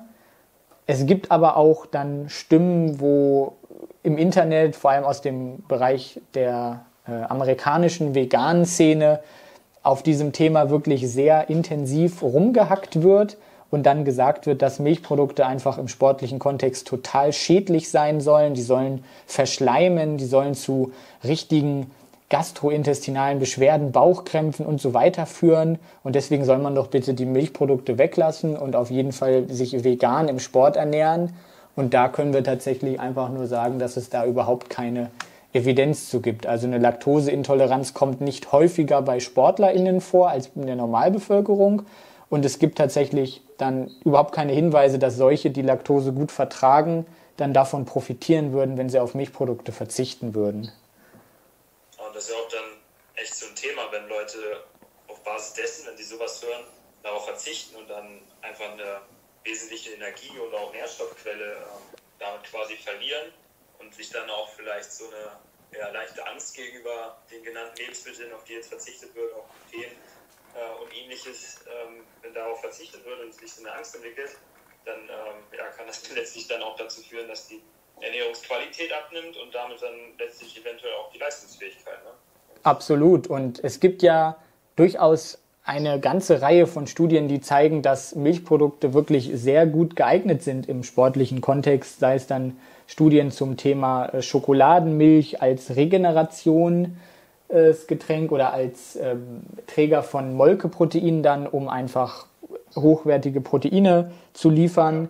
Äh, generell enthalten einfach Milchprodukte Nährstoffe, die bei einer veganen Ernährung dann auch durchaus kritisch sind, nämlich ähm, sowas wie Jod oder Vitamin B2, Calcium, hochwertige Proteine. Also wenn ich wirklich dann die Milchprodukte komplett weglasse, dann muss ich das dann auf andere Weise kompensieren oder eben auch über Nahrungsergänzungsmittel. Also auf Milchprodukte zu verzichten, macht die Ernährung durchaus erstmal schlechter von der Qualität her.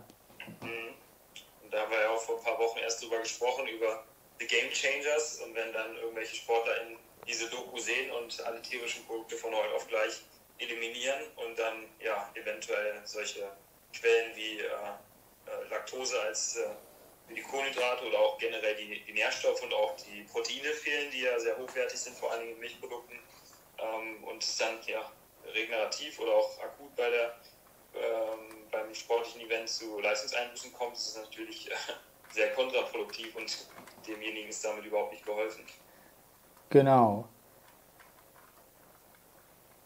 Vielleicht habe ich hier noch eine weitere Studie, über die wir mal sprechen können, die dann auch ganz gut zum nächsten Thema überleitet. Da geht es dann auch wieder äh, um quasi Ernährungsmuster von Läufern mit gastrointestinalen Symptomen. Hier ist ganz wichtig zu sagen, dass das welche sind, die unter einem diagnostizierten Reizdarm oder auch unter Morbus Crohn oder auch Colitis ulcerosa leiden oder unter einem Reflux, also unter wirklich diagnostizierten, ernstzunehmenden Erkrankungen beim Reizdarm ist es so, dass keine physiologische Ursache gefunden wird. Also man stirbt jetzt nicht am Reizdarm, aber trotzdem ist die Einschränkung der Lebensqualität schon wirklich sehr groß. Und bei so Krankheiten wie Morbus Crohn, Colitis ulcerosa sind das wirklich ähm, Erkrankungen, die mit einem genauso hohen Leidensdruck einhergehen können und dann aber auch wirklich zu massiven Problemen führen können, wenn man da nicht entgegensteuert. Und diese LäuferInnen haben quasi auch Milchprodukte gemieden, Hülsenfrüchte gemieden, Fleisch gemieden auf der einen Seite, haben aber dann teilweise auch genau diese Lebensmittel verzehrt oder auch glutenreiches äh, Getreide verzehrt, ähm, Lebensmittel mit einem hohen Gehalt sogenannter Foodmaps, über die wir noch sprechen werden, konsumiert. Also SportlerInnen, selbst die mit wirklich manifesten gastrointestinalen Symptomen, konsumieren dann bewusst Lebensmittel, wo andere Sportler sagen, never, die würde ich nie im Leben essen, weil da kriege ich Probleme von. Also es ist wieder sehr äh, variabel und sehr individuell. Mhm. Auch wieder Glaubenssätze sicherlich, die da äh, reinspielen. Man denkt, man hat diese Erkrankung, man darf die und die Lebensmittel auf keinen Fall essen, obwohl man sie vielleicht in äh, bestimmten Mengen verträgt. Ne? Genau, da gibt es eben auch, ähm, wenn wir jetzt vielleicht einfach gleich mal zu diesem Thema Foodmaps kommen, das ist vielleicht auch das Thema, was dann in der veganen, vegetarischen Ernährung von großer Relevanz ist, weil Foodmaps quasi auch Ballaststoffe sein können. Mal abgesehen von Laktose, die auch dort mit drin ist, sind das aber dann sozusagen fermentierbare ähm, Oligosaccharide. Das ist also ein Akronym. Jeder Buchstabe steht für ein eigenes Wort. Das F steht für fermentierbar, O steht für Oligosaccharide, D steht für Disaccharide, wie Laktose zum Beispiel, M steht für Monosaccharide wie Fructose das A steht für End und äh, das P steht für Polyole, was dann sowas beinhaltet wie Sorbit, Mannit, Maltit oder Xylit, also teilweise auch ähm, Zuckerabkömmlinge oder Zuckeraustauschstoffe, Süßungsmittel. Und diese Foodmaps kommen eben hauptsächlich in pflanzlichen Lebensmitteln vor, mit Ausnahme von Laktose. Und diese werden quasi teilweise von Menschen auch mit einem Reizdarm nicht gut vertragen. Es ist allerdings nicht so, dass man diese auf Dauer komplett meiden sollte oder muss. Denn es gibt eine Ernährungsintervention, die dann eine sogenannte Low Foodmap Ernährung vorschlägt. Das heißt, man äh, hat dann eine sechswöchige Phase, wo man erstmal diese ganzen Lebensmittel, die diese äh, Foodmaps enthalten, erstmal komplett ähm, rausnimmt oder ganz minimiert. Und dann hat man quasi erstmal zu schauen, ob die Symptome dadurch besser werden. Denn wenn die nicht besser werden, dann muss ich mich auch nicht so ernähren. So erstmal ganz grundsätzlich.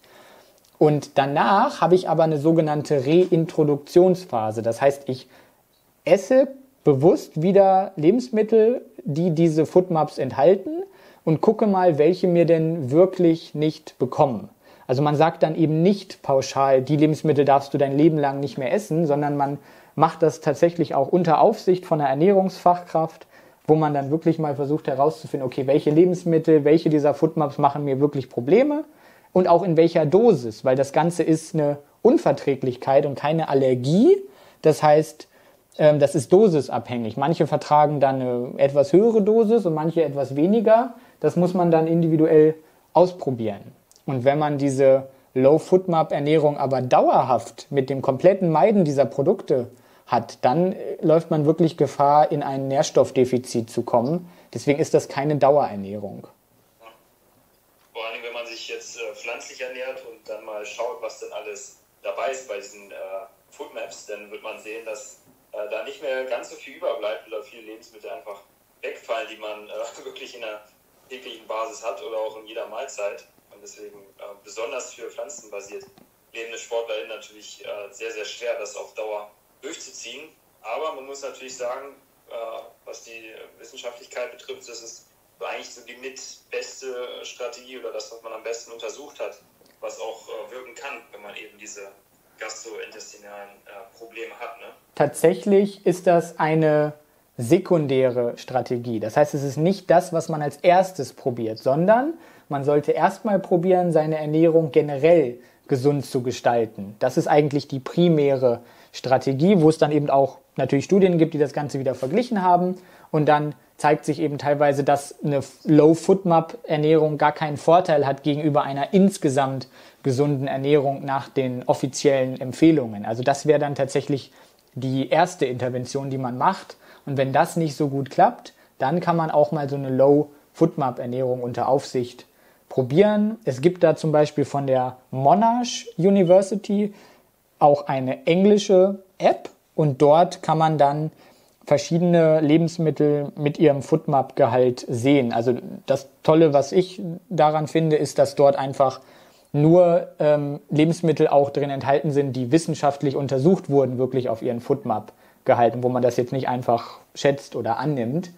Und die haben auch so ein Ampelsystem. Das heißt, dieses Ampelsystem orientiert sich dann an Grün, Gelb und Rot und beinhaltet dann eben nicht nur, enthält dieses Lebensmittel diese Foodmap, sondern auch in welcher Menge und in welcher Menge wird es gewohnterweise gegessen. Also das führt dann manchmal auch zu Verwirrungen. Warum ist jetzt Käse meinetwegen ähm, gelb und Joghurt dann meinetwegen rot? Das liegt daran, weil man Joghurt ja vielleicht in größeren Mengen isst und dann der Foodmap-Gehalt so hoch ist, dass es vielleicht zu Problemen führen kann, während bei Käse mehr drin ist manchmal aber dann man teilweise ja nur 20, 30 Gramm Käse isst. Also das wird dann quasi auch in diesem Ampelsystem äh, bewertet. Deswegen finde ich das recht hilfreich manchmal. Ja, ich finde das auch auf jeden Fall sehr, sehr äh, gut. Ich kenne da auch so Flyer oder auch Seiten im Internet, äh, wo man das ähm, sich angucken kann, welche äh, wie klassifiziert sind.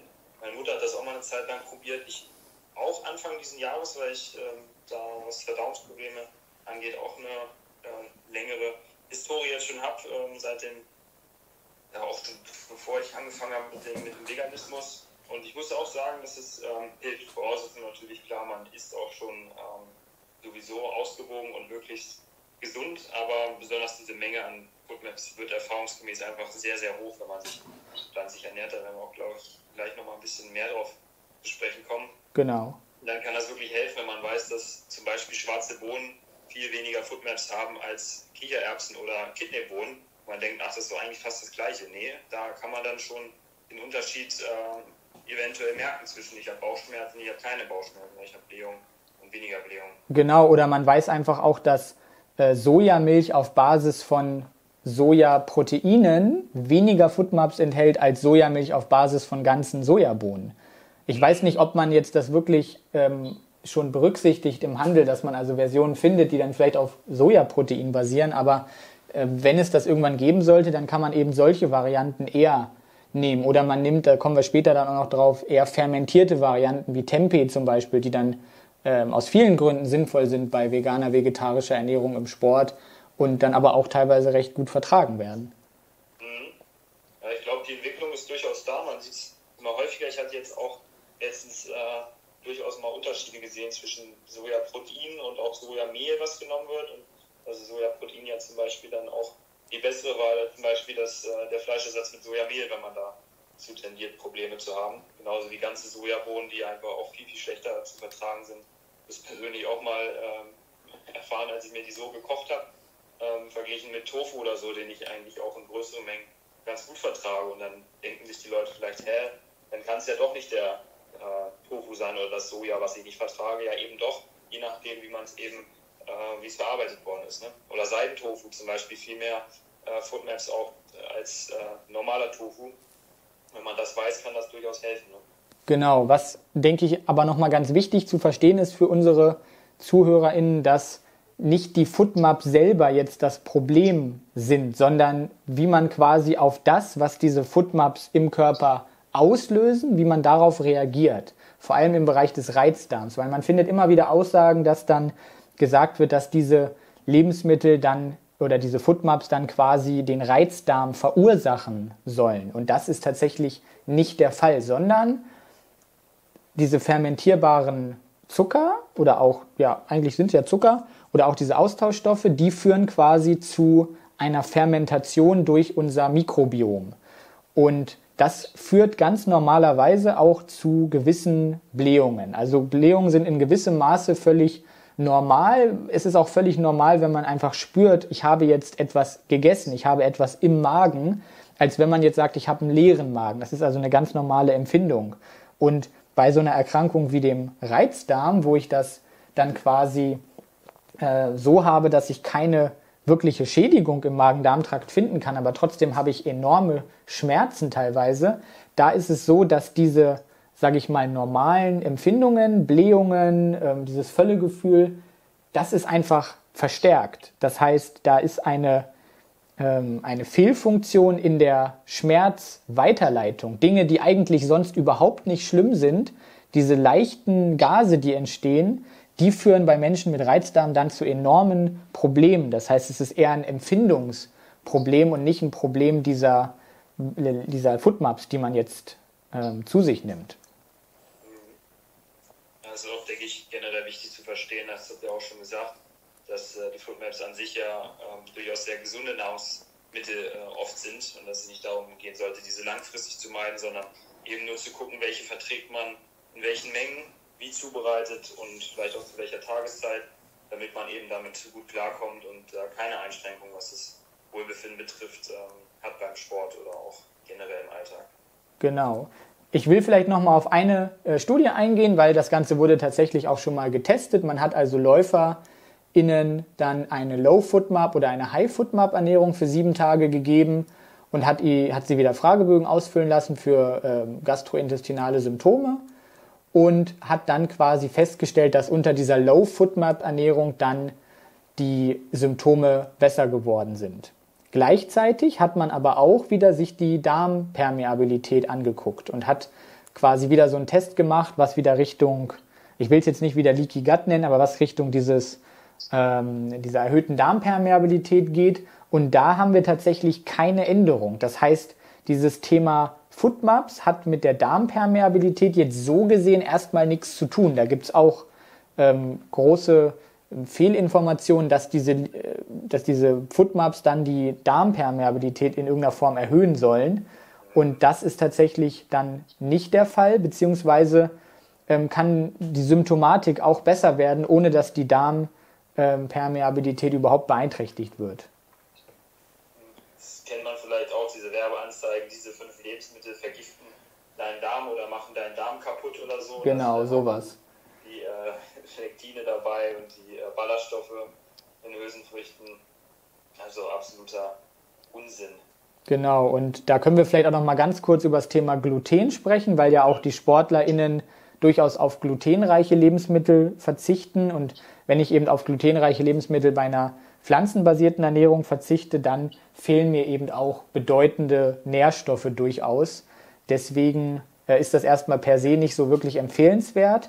Und dann hat man eben einfach mal SportlerInnen ohne Zöliakie, also einfach Leute, die jetzt keine nachgewiesenermaßen Zöliakie haben als Glutenerkrankung, ähm, die hat man sieben Tage sich glutenfrei ernähren lassen oder eben glutenhaltig mit jeweils zehn Tagen dazwischen, also eine Washout-Periode und hat dann auch einen Fragebogen gegeben für gastrointestinale Symptome, hat sie dann 45 Minuten ähm, bei 70 Prozent der VO2 Max einfach äh, Fahrrad fahren lassen, gefolgt von einem Time Trial, also man soll so schnell wie möglich gegen die Uhr eine, äh, eine bestimmte Distanz quasi äh, absolvieren und hat dann festgestellt, dass diese glutenfreie Ernährung in Kombination mit dieser Ausdauerbelastung nicht zu geringeren gastrointestinalen Symptomen geführt hat.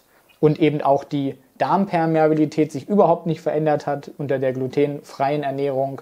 Die Entzündungsmarker, die man nehmen konnte, waren nicht anders. Also in dem Sinne ist es einfach wie in vielen Belangen auch, eine glutenfreie Ernährung ist nicht nötig und auch nicht effektiv. Vielleicht ja sogar, mir jetzt gerade, eventuell hinderlich für Leute, die sich vielleicht auch pflanzenbasiert ernähren oder rein pflanzlich, weil glutenreiches Getreide ja auch äh, ja, durch das Gluten eben äh, einen etwas erhöhten Eiweißanteil hat, verglichen mit glutenfreien Produkten. Und ähm, wenn man bedenkt, dass glutenfreie Produkte in der Regel ähm, Kohlenhydrat- und proteinärmer sind, sind das ja auch Faktoren, die dann äh, langfristig die äh, Körperzusammensetzung und eventuell auch die Leistungsfähigkeit dann negativ beeinflussen könnten. Und nur wenn man diese Annahme hat, dass glutenfreie Ernährungsformen äh, gut sein könnten für den Darm, ähm, dann ist das ja auch was, das eigentlich nicht wünschenswert ist. Auch unter der äh, Tatsache, dass zum Beispiel Seitan, also etwas, was großteils eben aus Weizengluten besteht, ein Low-Foodmap-Nahrungsmittel ist. Also wenn ich jetzt Gluten arm oder frei plus Low Foodmap mache, dann bleibt noch weniger übrig. Und das ist wahrscheinlich einfach gar nicht nötig. Ja, vor allen Dingen bei pflanzenbasiert wird es dann unheimlich schwer, weil sich so viele Lebensmittelgruppen ähm, einfach damit ja, ausschalten und dann bleibt einfach nicht mehr so viel über und dann sieht es im Alltag doch wahrscheinlich recht eintönig aus, was die Ernährung betrifft. Und dann womöglich auch im, im Training, im Wettkampf. Genau. Ja, würde ich sagen, äh, gehen wir weiter zum nächsten Unterthema. Wie sieht es denn aus mit äh, Nahrungsergänzungsmitteln? Da wird ja auch gern mal äh, diverses versprochen, dass äh, das helfen könnte bei Verdauungsbeschwerden. Wie sieht denn da die Evidenz aus? Was hilft denn da eventuell? Ja, da gibt es dann tatsächlich auch ein paar Studien wieder mit diesem Thema Leaky Gut, also jetzt nicht als Erkrankung, sondern einfach als ähm, Teil dieses ganzen Prozesses.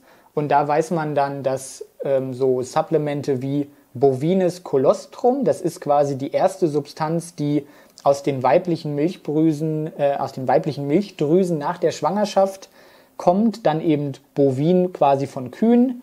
Äh, die, genauso wie Zink, Glutamin oder Vitamin C, können die Darmdurchlässigkeit verringern, also können da positiv wirken auf einer mechanistischen Ebene, aber sie verbessern nicht die Beschwerden.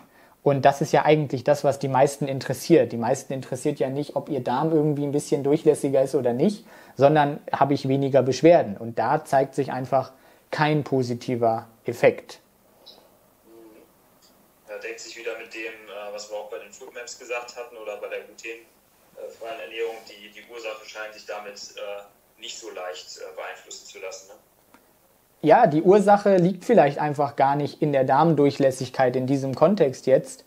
Ähm, das war jetzt auch nichts, was irgendwie ähm, besonders im Sport untersucht wurde, also auch teilweise, aber teilweise eben auch nicht. Das heißt, ja, die Darmdurchlässigkeit ist vielleicht ein Faktor, aber vielleicht kein entscheidender.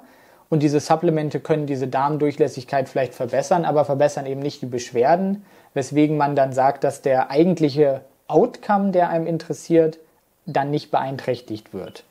Und was man jetzt äh, vielleicht auch nochmal betrachten kann, sind Probiotika. Probiotika sind ja auch etwas, was sehr beliebt mittlerweile ist, weil man eben über dieses Thema Darm, Mikrobiom recht viel weiß und dann denkt man ja, okay, dann führe ich halt einfach irgendwelche Bakterien zu.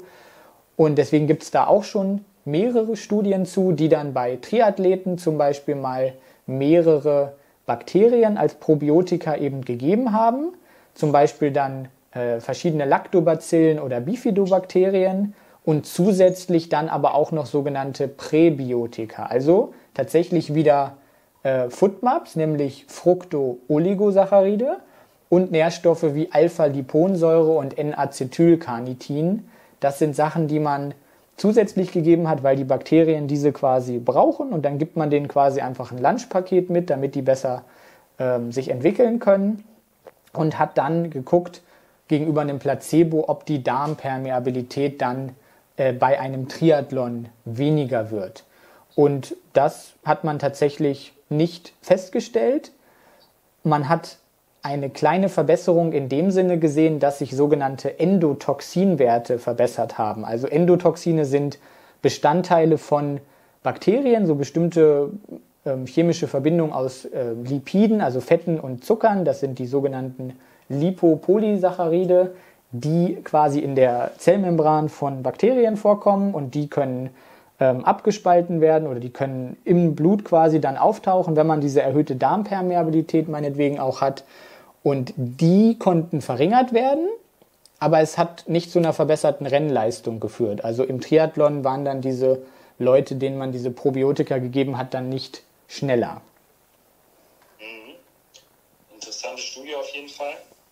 Da hört man ja auch wirklich eine Menge von, von den äh, probiotischen ähm, Studien ähm, auch in der, in der Leistungsfähigkeit, wo ja durchaus mal auch interessante ähm, Ergebnisse erzielt werden können. Aber gut hier auch festzuhalten, dass es eben wahrscheinlich ähm, kurz- und mittelfristig keinen nennenswerten Effekt hat. Ne?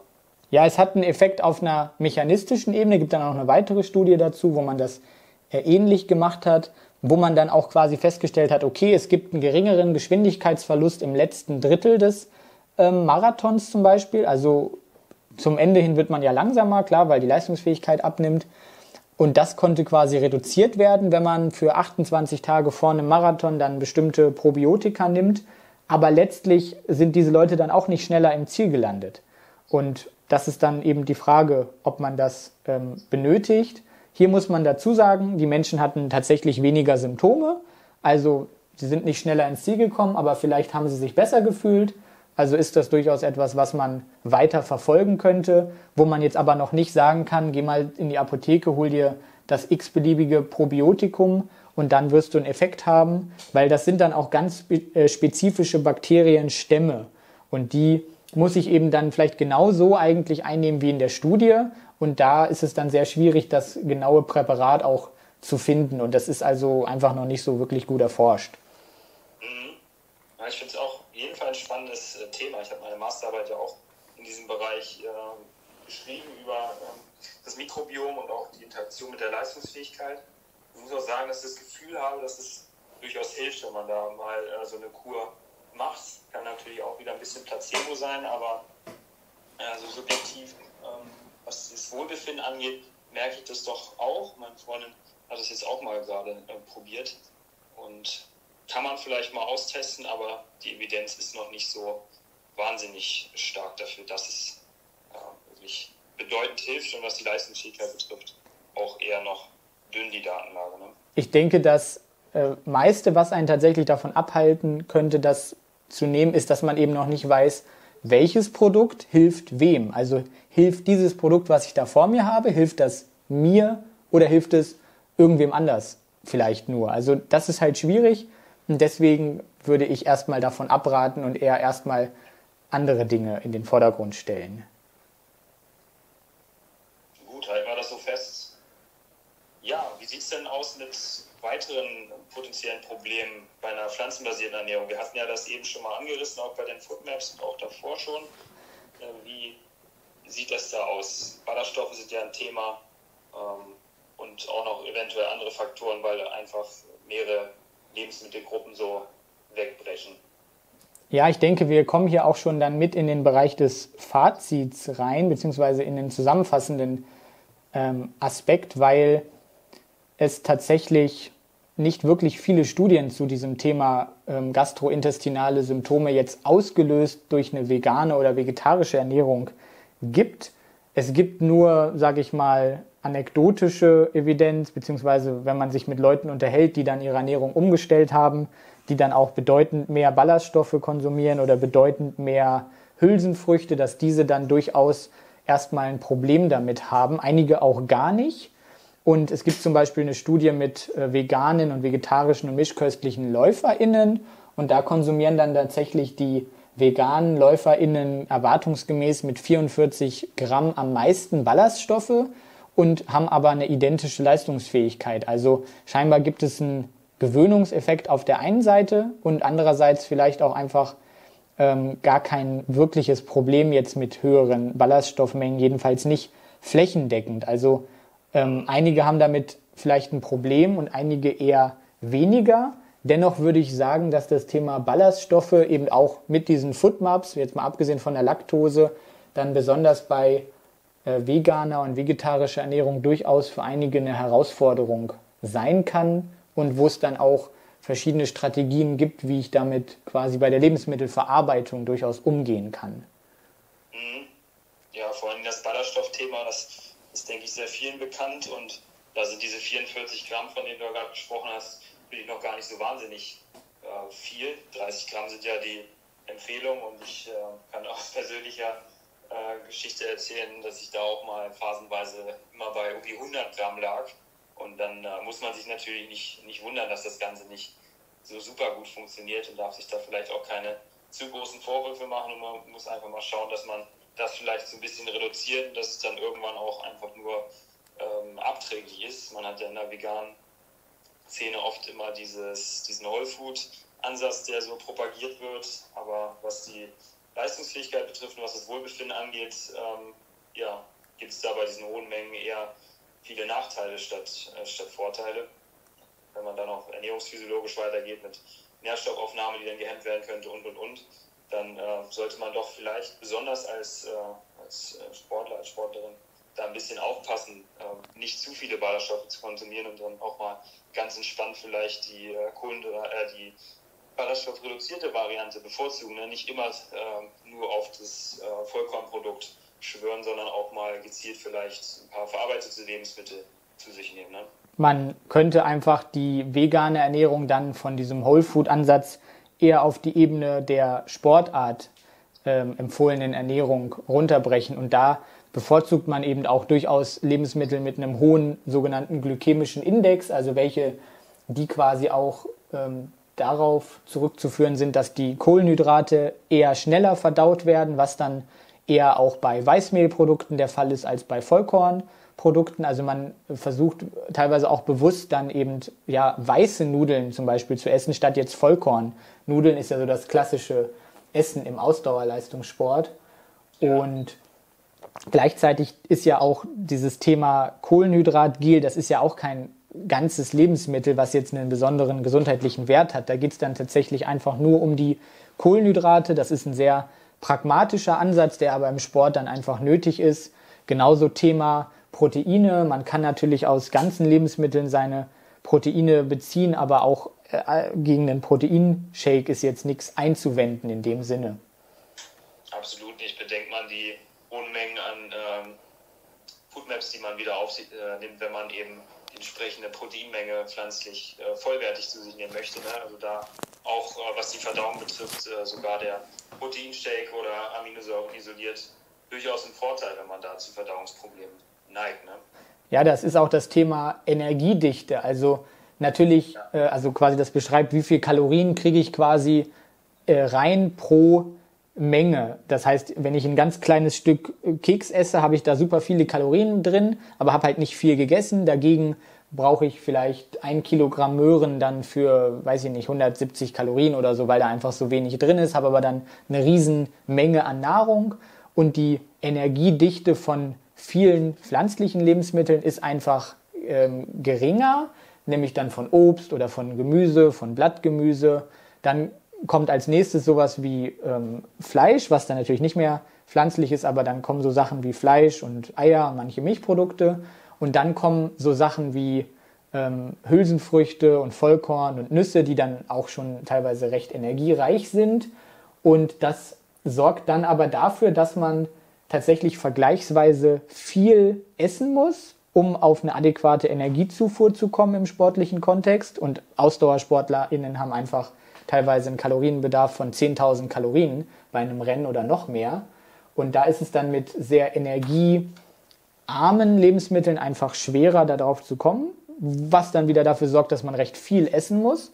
Und vor allem muss man vielleicht auch eine größere Menge essen, um auf die entsprechende Proteinzufuhr zu kommen, was dann auch wieder dafür sorgt, dass man mehr Essen zu sich nimmt. Also das sind einfach so Herausforderungen bei einer veganen Ernährung auch im Sport da dann vielleicht doch mal ab und zu den Keks statt ähm, die 20 Kilo Karotten, ne, um auf die Kalorienmenge zu kommen, die man genau. braucht. Und entsprechend hat man dann nicht nur mehr Genuss, sondern auch einfach weniger Verdauungsprobleme und denke ich auch einfach eine ganz äh, entspannte Message, die man da senden kann, dass äh, die ja, unverarbeiteten, vollwertigen Lebensmittel nicht äh, 100 Prozent äh, in der Sporternährung ähm, gestaltet werden müssen. Da trennt sich so einfach dieser gesundheitliche Ansatz vom ähm, leistungsbezogenen Ansatz, eben die Sporternährung von der gesundheitsbezogenen Ernährung. Das darf man, denke ich, auch nicht verwechseln, was oft auch meines Eindrucks nach getan wird, dass SportlerInnen einfach auch sehr diesen, vor allem in der veganen Szene, diesen gesundheitsbezogenen Ansatz haben und da auch recht zwanghaft teilweise festhalten an diesem ähm, vollwertigen Ansatz. Ich spreche da auch aus meiner persönlichen Vergangenheit und das gilt, glaube ich, auch für viele andere dass man sich da einfach so ein bisschen entspannt und merkt, hey, meiner Verdauung geht es besser, ich äh, kann mit mehr Genuss essen, muss nicht so viel essen und äh, bin trotzdem, wenn ich das vernünftig mache, noch gesund dabei und äh, kriege das dann so alles unter einen Hut. Ich denke, man muss sich auch einfach klar machen, dass eine 100% äh, Whole Food, Plant-Based Ernährung nicht nötig ist, um wirklich gesund zu bleiben. Also ähm, natürlich sind bestimmte verarbeitete Lebensmittel auch dann so, dass sie zu Übergewicht durchaus beitragen, aber das ist ja in der veganen Ernährung oder vegetarischen Ernährung sowieso nicht so das Riesenthema meistens. Man ähm, hat ja auch generell oft ein geringeres Körpergewicht eher und deswegen ist es einfach wichtig, dass man weiß, dass auch vermeintlich ungesunde Lebensmittel durchaus Teil einer insgesamt gesunden Ernährung sein können und man dann keine gesundheitlichen Nachteile zu befürchten hat, wenn man dann auch mal regelmäßig Weißmehl oder irgendwelche ähm, ja, Süßigkeiten oder sowas isst. Ja, vor allem, wenn dann auch noch das sportliche Training dazu kommt, ne? was ja dann auch diese hohen Energiemengen äh, einfach teilweise erfordert und man weiß ja, wenn man einfach auch einen hohen Grad an Trainiertheit hat, dass man äh, so eine höhere Menge an Fett und Zucker auch direkt äh, über die Muskulatur deutlich besser eliminiert, äh, verstoffwechselt als jemand, der das eben nicht gewohnt ist, unsportlich ist, nicht diese Fitness hat. Und dann äh, kann man das Ganze wirklich ähm, entspannt ansehen und wissen, dass man trotzdem noch dabei sehr gesund leben kann. Ne? Genau. Vielleicht sprechen wir mal über Maßnahmen, wenn ich denn jetzt wirklich, ähm, sage ich mal, Sachen wie Hülsenfrüchte essen möchte und ja auch sollte durchaus was kann ich tun, damit diese Footmaps vielleicht reduziert werden, damit auch Dinge wie Phytinsäure zum Beispiel reduziert werden, die einfach dann durchaus eine Rolle spielen können bei der schlechteren Absorption von bestimmten Mineralstoffen wie Eisen und Zink bei veganer und vegetarischer Ernährung, weil sie da einfach dann vielleicht auch häufiger vorkommen. Man könnte zum Beispiel bestimmte Verarbeitungsprozesse durchlaufen bei Hülsenfrüchten, und das betrifft dann das Einweichen, das Keimen lassen, das Kochen und auch das Fermentieren dieser Lebensmittel. Und das gilt für Milchprodukte dann genauso. Fermentierte Milchprodukte sind auch teilweise dann vielleicht besser bekömmlich als nicht fermentierte Milchprodukte. Mhm. Ich habe die Erfahrung auch schon immer wieder gemacht, durch Keim, durch ähm, fermentierte Hülsenfrüchte zum Beispiel, Tempeh, das so als populärstes Beispiel, dass man das einfach deutlich besser verträgt als die nicht fermentierten Sachen oder auch ähm, Form von Rohkost. Also da kann man wirklich äh, auch meiner Meinung nach den Unterschied machen und es ist ja auch sogar messbar, dass sich dadurch die, ähm, der Anteil an Oligosacchariden reduziert. Ne? Genau, das ist wirklich messbar. Ob das dann wirklich den Unterschied macht, da gibt es noch keine Studien zu, vor allem nicht bei veganer, vegetarischer Ernährung, aber man könnte es auf jeden Fall ausprobieren. Es ist ein vielversprechender Ansatz und deswegen einfach das Ganze vielleicht mal probieren. Ansonsten würden wir vielleicht jetzt auch generell so zu ein bisschen abschließenden Empfehlungen kommen, was man wirklich beachten könnte, wenn man unter diesem Problem leidet. Ja, würde ich sagen, fassen wir das Ganze mal zusammen, was wir ähm, ähm, heute besprochen haben in diesem Podcast. Sehr spannende Folge, muss ich schon mal an der Stelle sagen. Mir sehr gut gefallen. Ähm, ja, was gibt es für äh, gastrointestinale Probleme, worüber haben wir gesprochen? Es fängt wirklich an in der Speiseröhre, geht dann über den Magen, Übelkeit, Magenschmerzen, weiter äh, der Darm, der Dünndarm, der Dickdarm, wo man über ja, Mangel durch oder Minderdurchblutung ähm, oft äh, Probleme kriegen kann. Genauso ähm, im, Magen, wo dann die Magenentleerungsrate einfach reduziert ist und dadurch der Nahrungsbrei ja, länger im Magen verweilt und dadurch so die Symptome auftreten können. Dann haben wir über die Durchlässigkeit der Magen- und Darmschleimhaut gesprochen, was auch ein Faktor sein kann, der die ja, Verdauungsprobleme hervorruft oder verstärkt.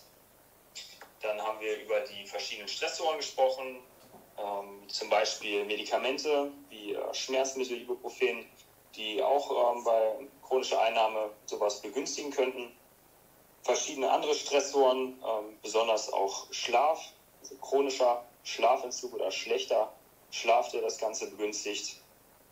Psychologischer Stress als wichtiger Faktor, ähm, wahrgenommener Stress und Angst oder Angststörungen, die auch äh, gastrointestinale Symptome während sportlicher Belastung durchaus begünstigen können.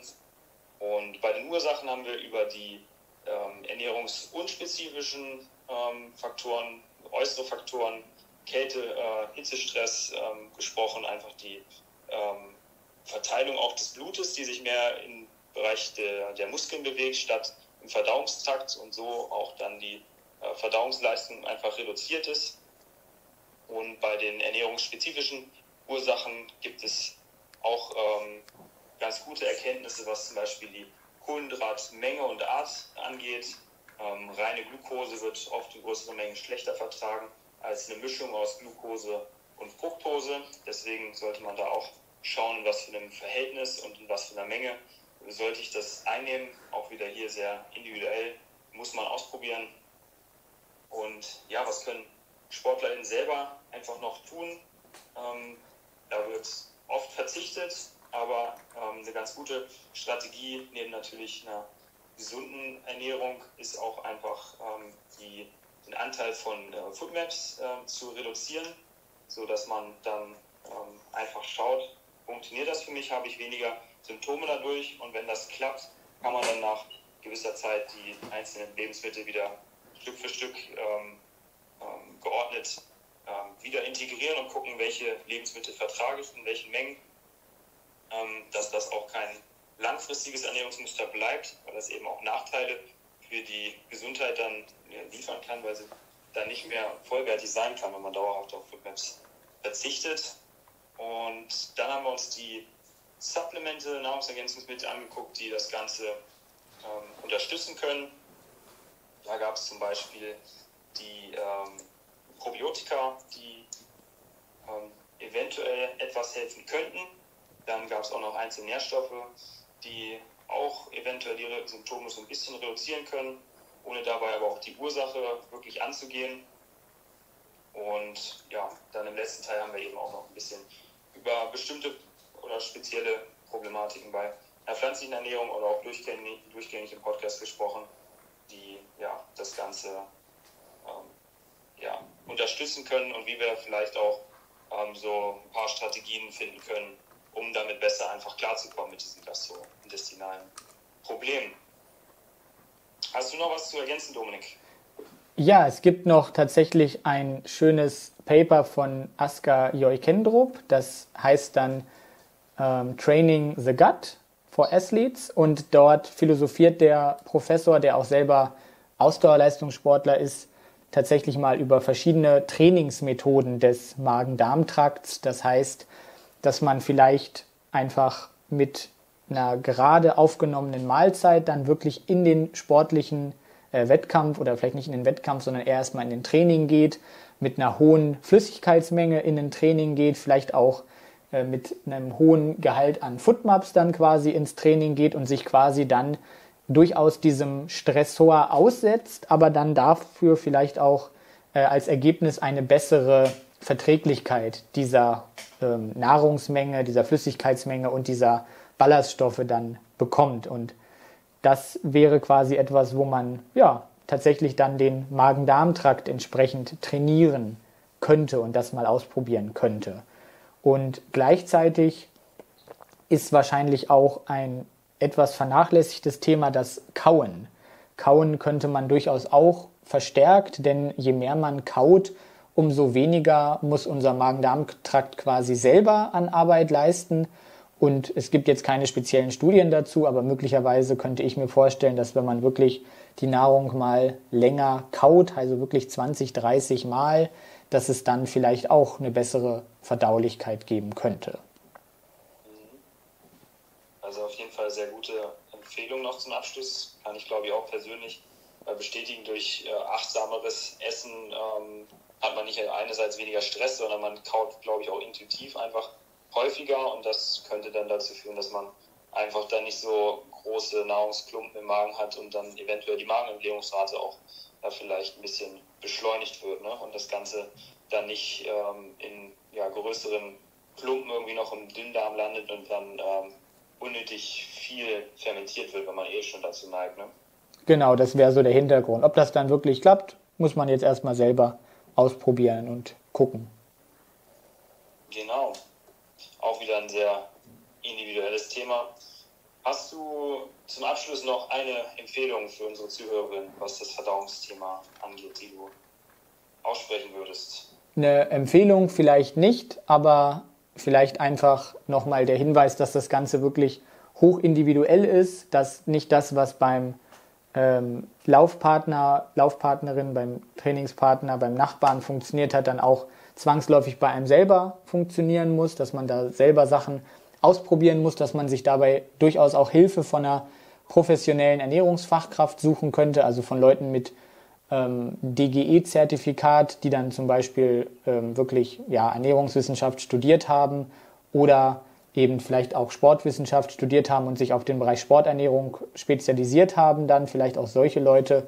Diese Leute könnte man dann eben um Hilfe fragen und nicht quasi jedes x-beliebige Supplement wild ausprobieren und irgendwelche Nahrungsmittel einfach so weglassen, vor allem nicht ganze Nahrungsmittelgruppen. Das wäre sehr wichtig.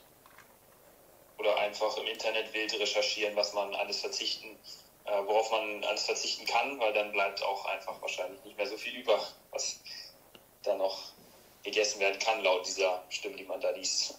Genau. Okay, würde ich sagen, können wir einen Abschluss machen an dieser Stelle? Würde ich auch sagen. Würde ich sagen, verabschieden wir uns äh, hier an der Stelle. Ich bedanke mich ganz herzlich für das Gespräch, Dominik. Waren, glaube ich, sehr, sehr viele ähm, spannende Themen dabei. Wir haben äh, sehr ausführlich teilweise darüber gesprochen, sind ja auch jetzt von der zeitlichen Dauer wieder ähm, über unser, unser Ziel hinausgegangen. Aber ich hoffe, dass deshalb dann auch äh, besonders viele gute Sachen dabei sind für unsere Zuhörerinnen. Da auch sehr gespannt auf das Feedback von euch. Schreibt uns das gerne in die Kommentare oder auch persönlich ähm, und auch für zukünftige Fragen, wenn wir Themen ankündigen so wie heute auch, dass wir das dann noch mit einbauen können entsprechend. Genau, abonniert gerne den Kanal, abonniert Marc auch bei Instagram. Ihr findet ihn unter dem Titel Vegainer Mich findet ihr einfach unter meinem Namen, Dominik Machner. Könnt uns auch gern kontaktieren, wenn ihr irgendwie wirklich ein persönliches Coaching benötigt im sportlichen Kontext oder einfach bei eurer veganen oder auch vegetarischen Ernährung. Da können wir euch mit Sicherheit helfen.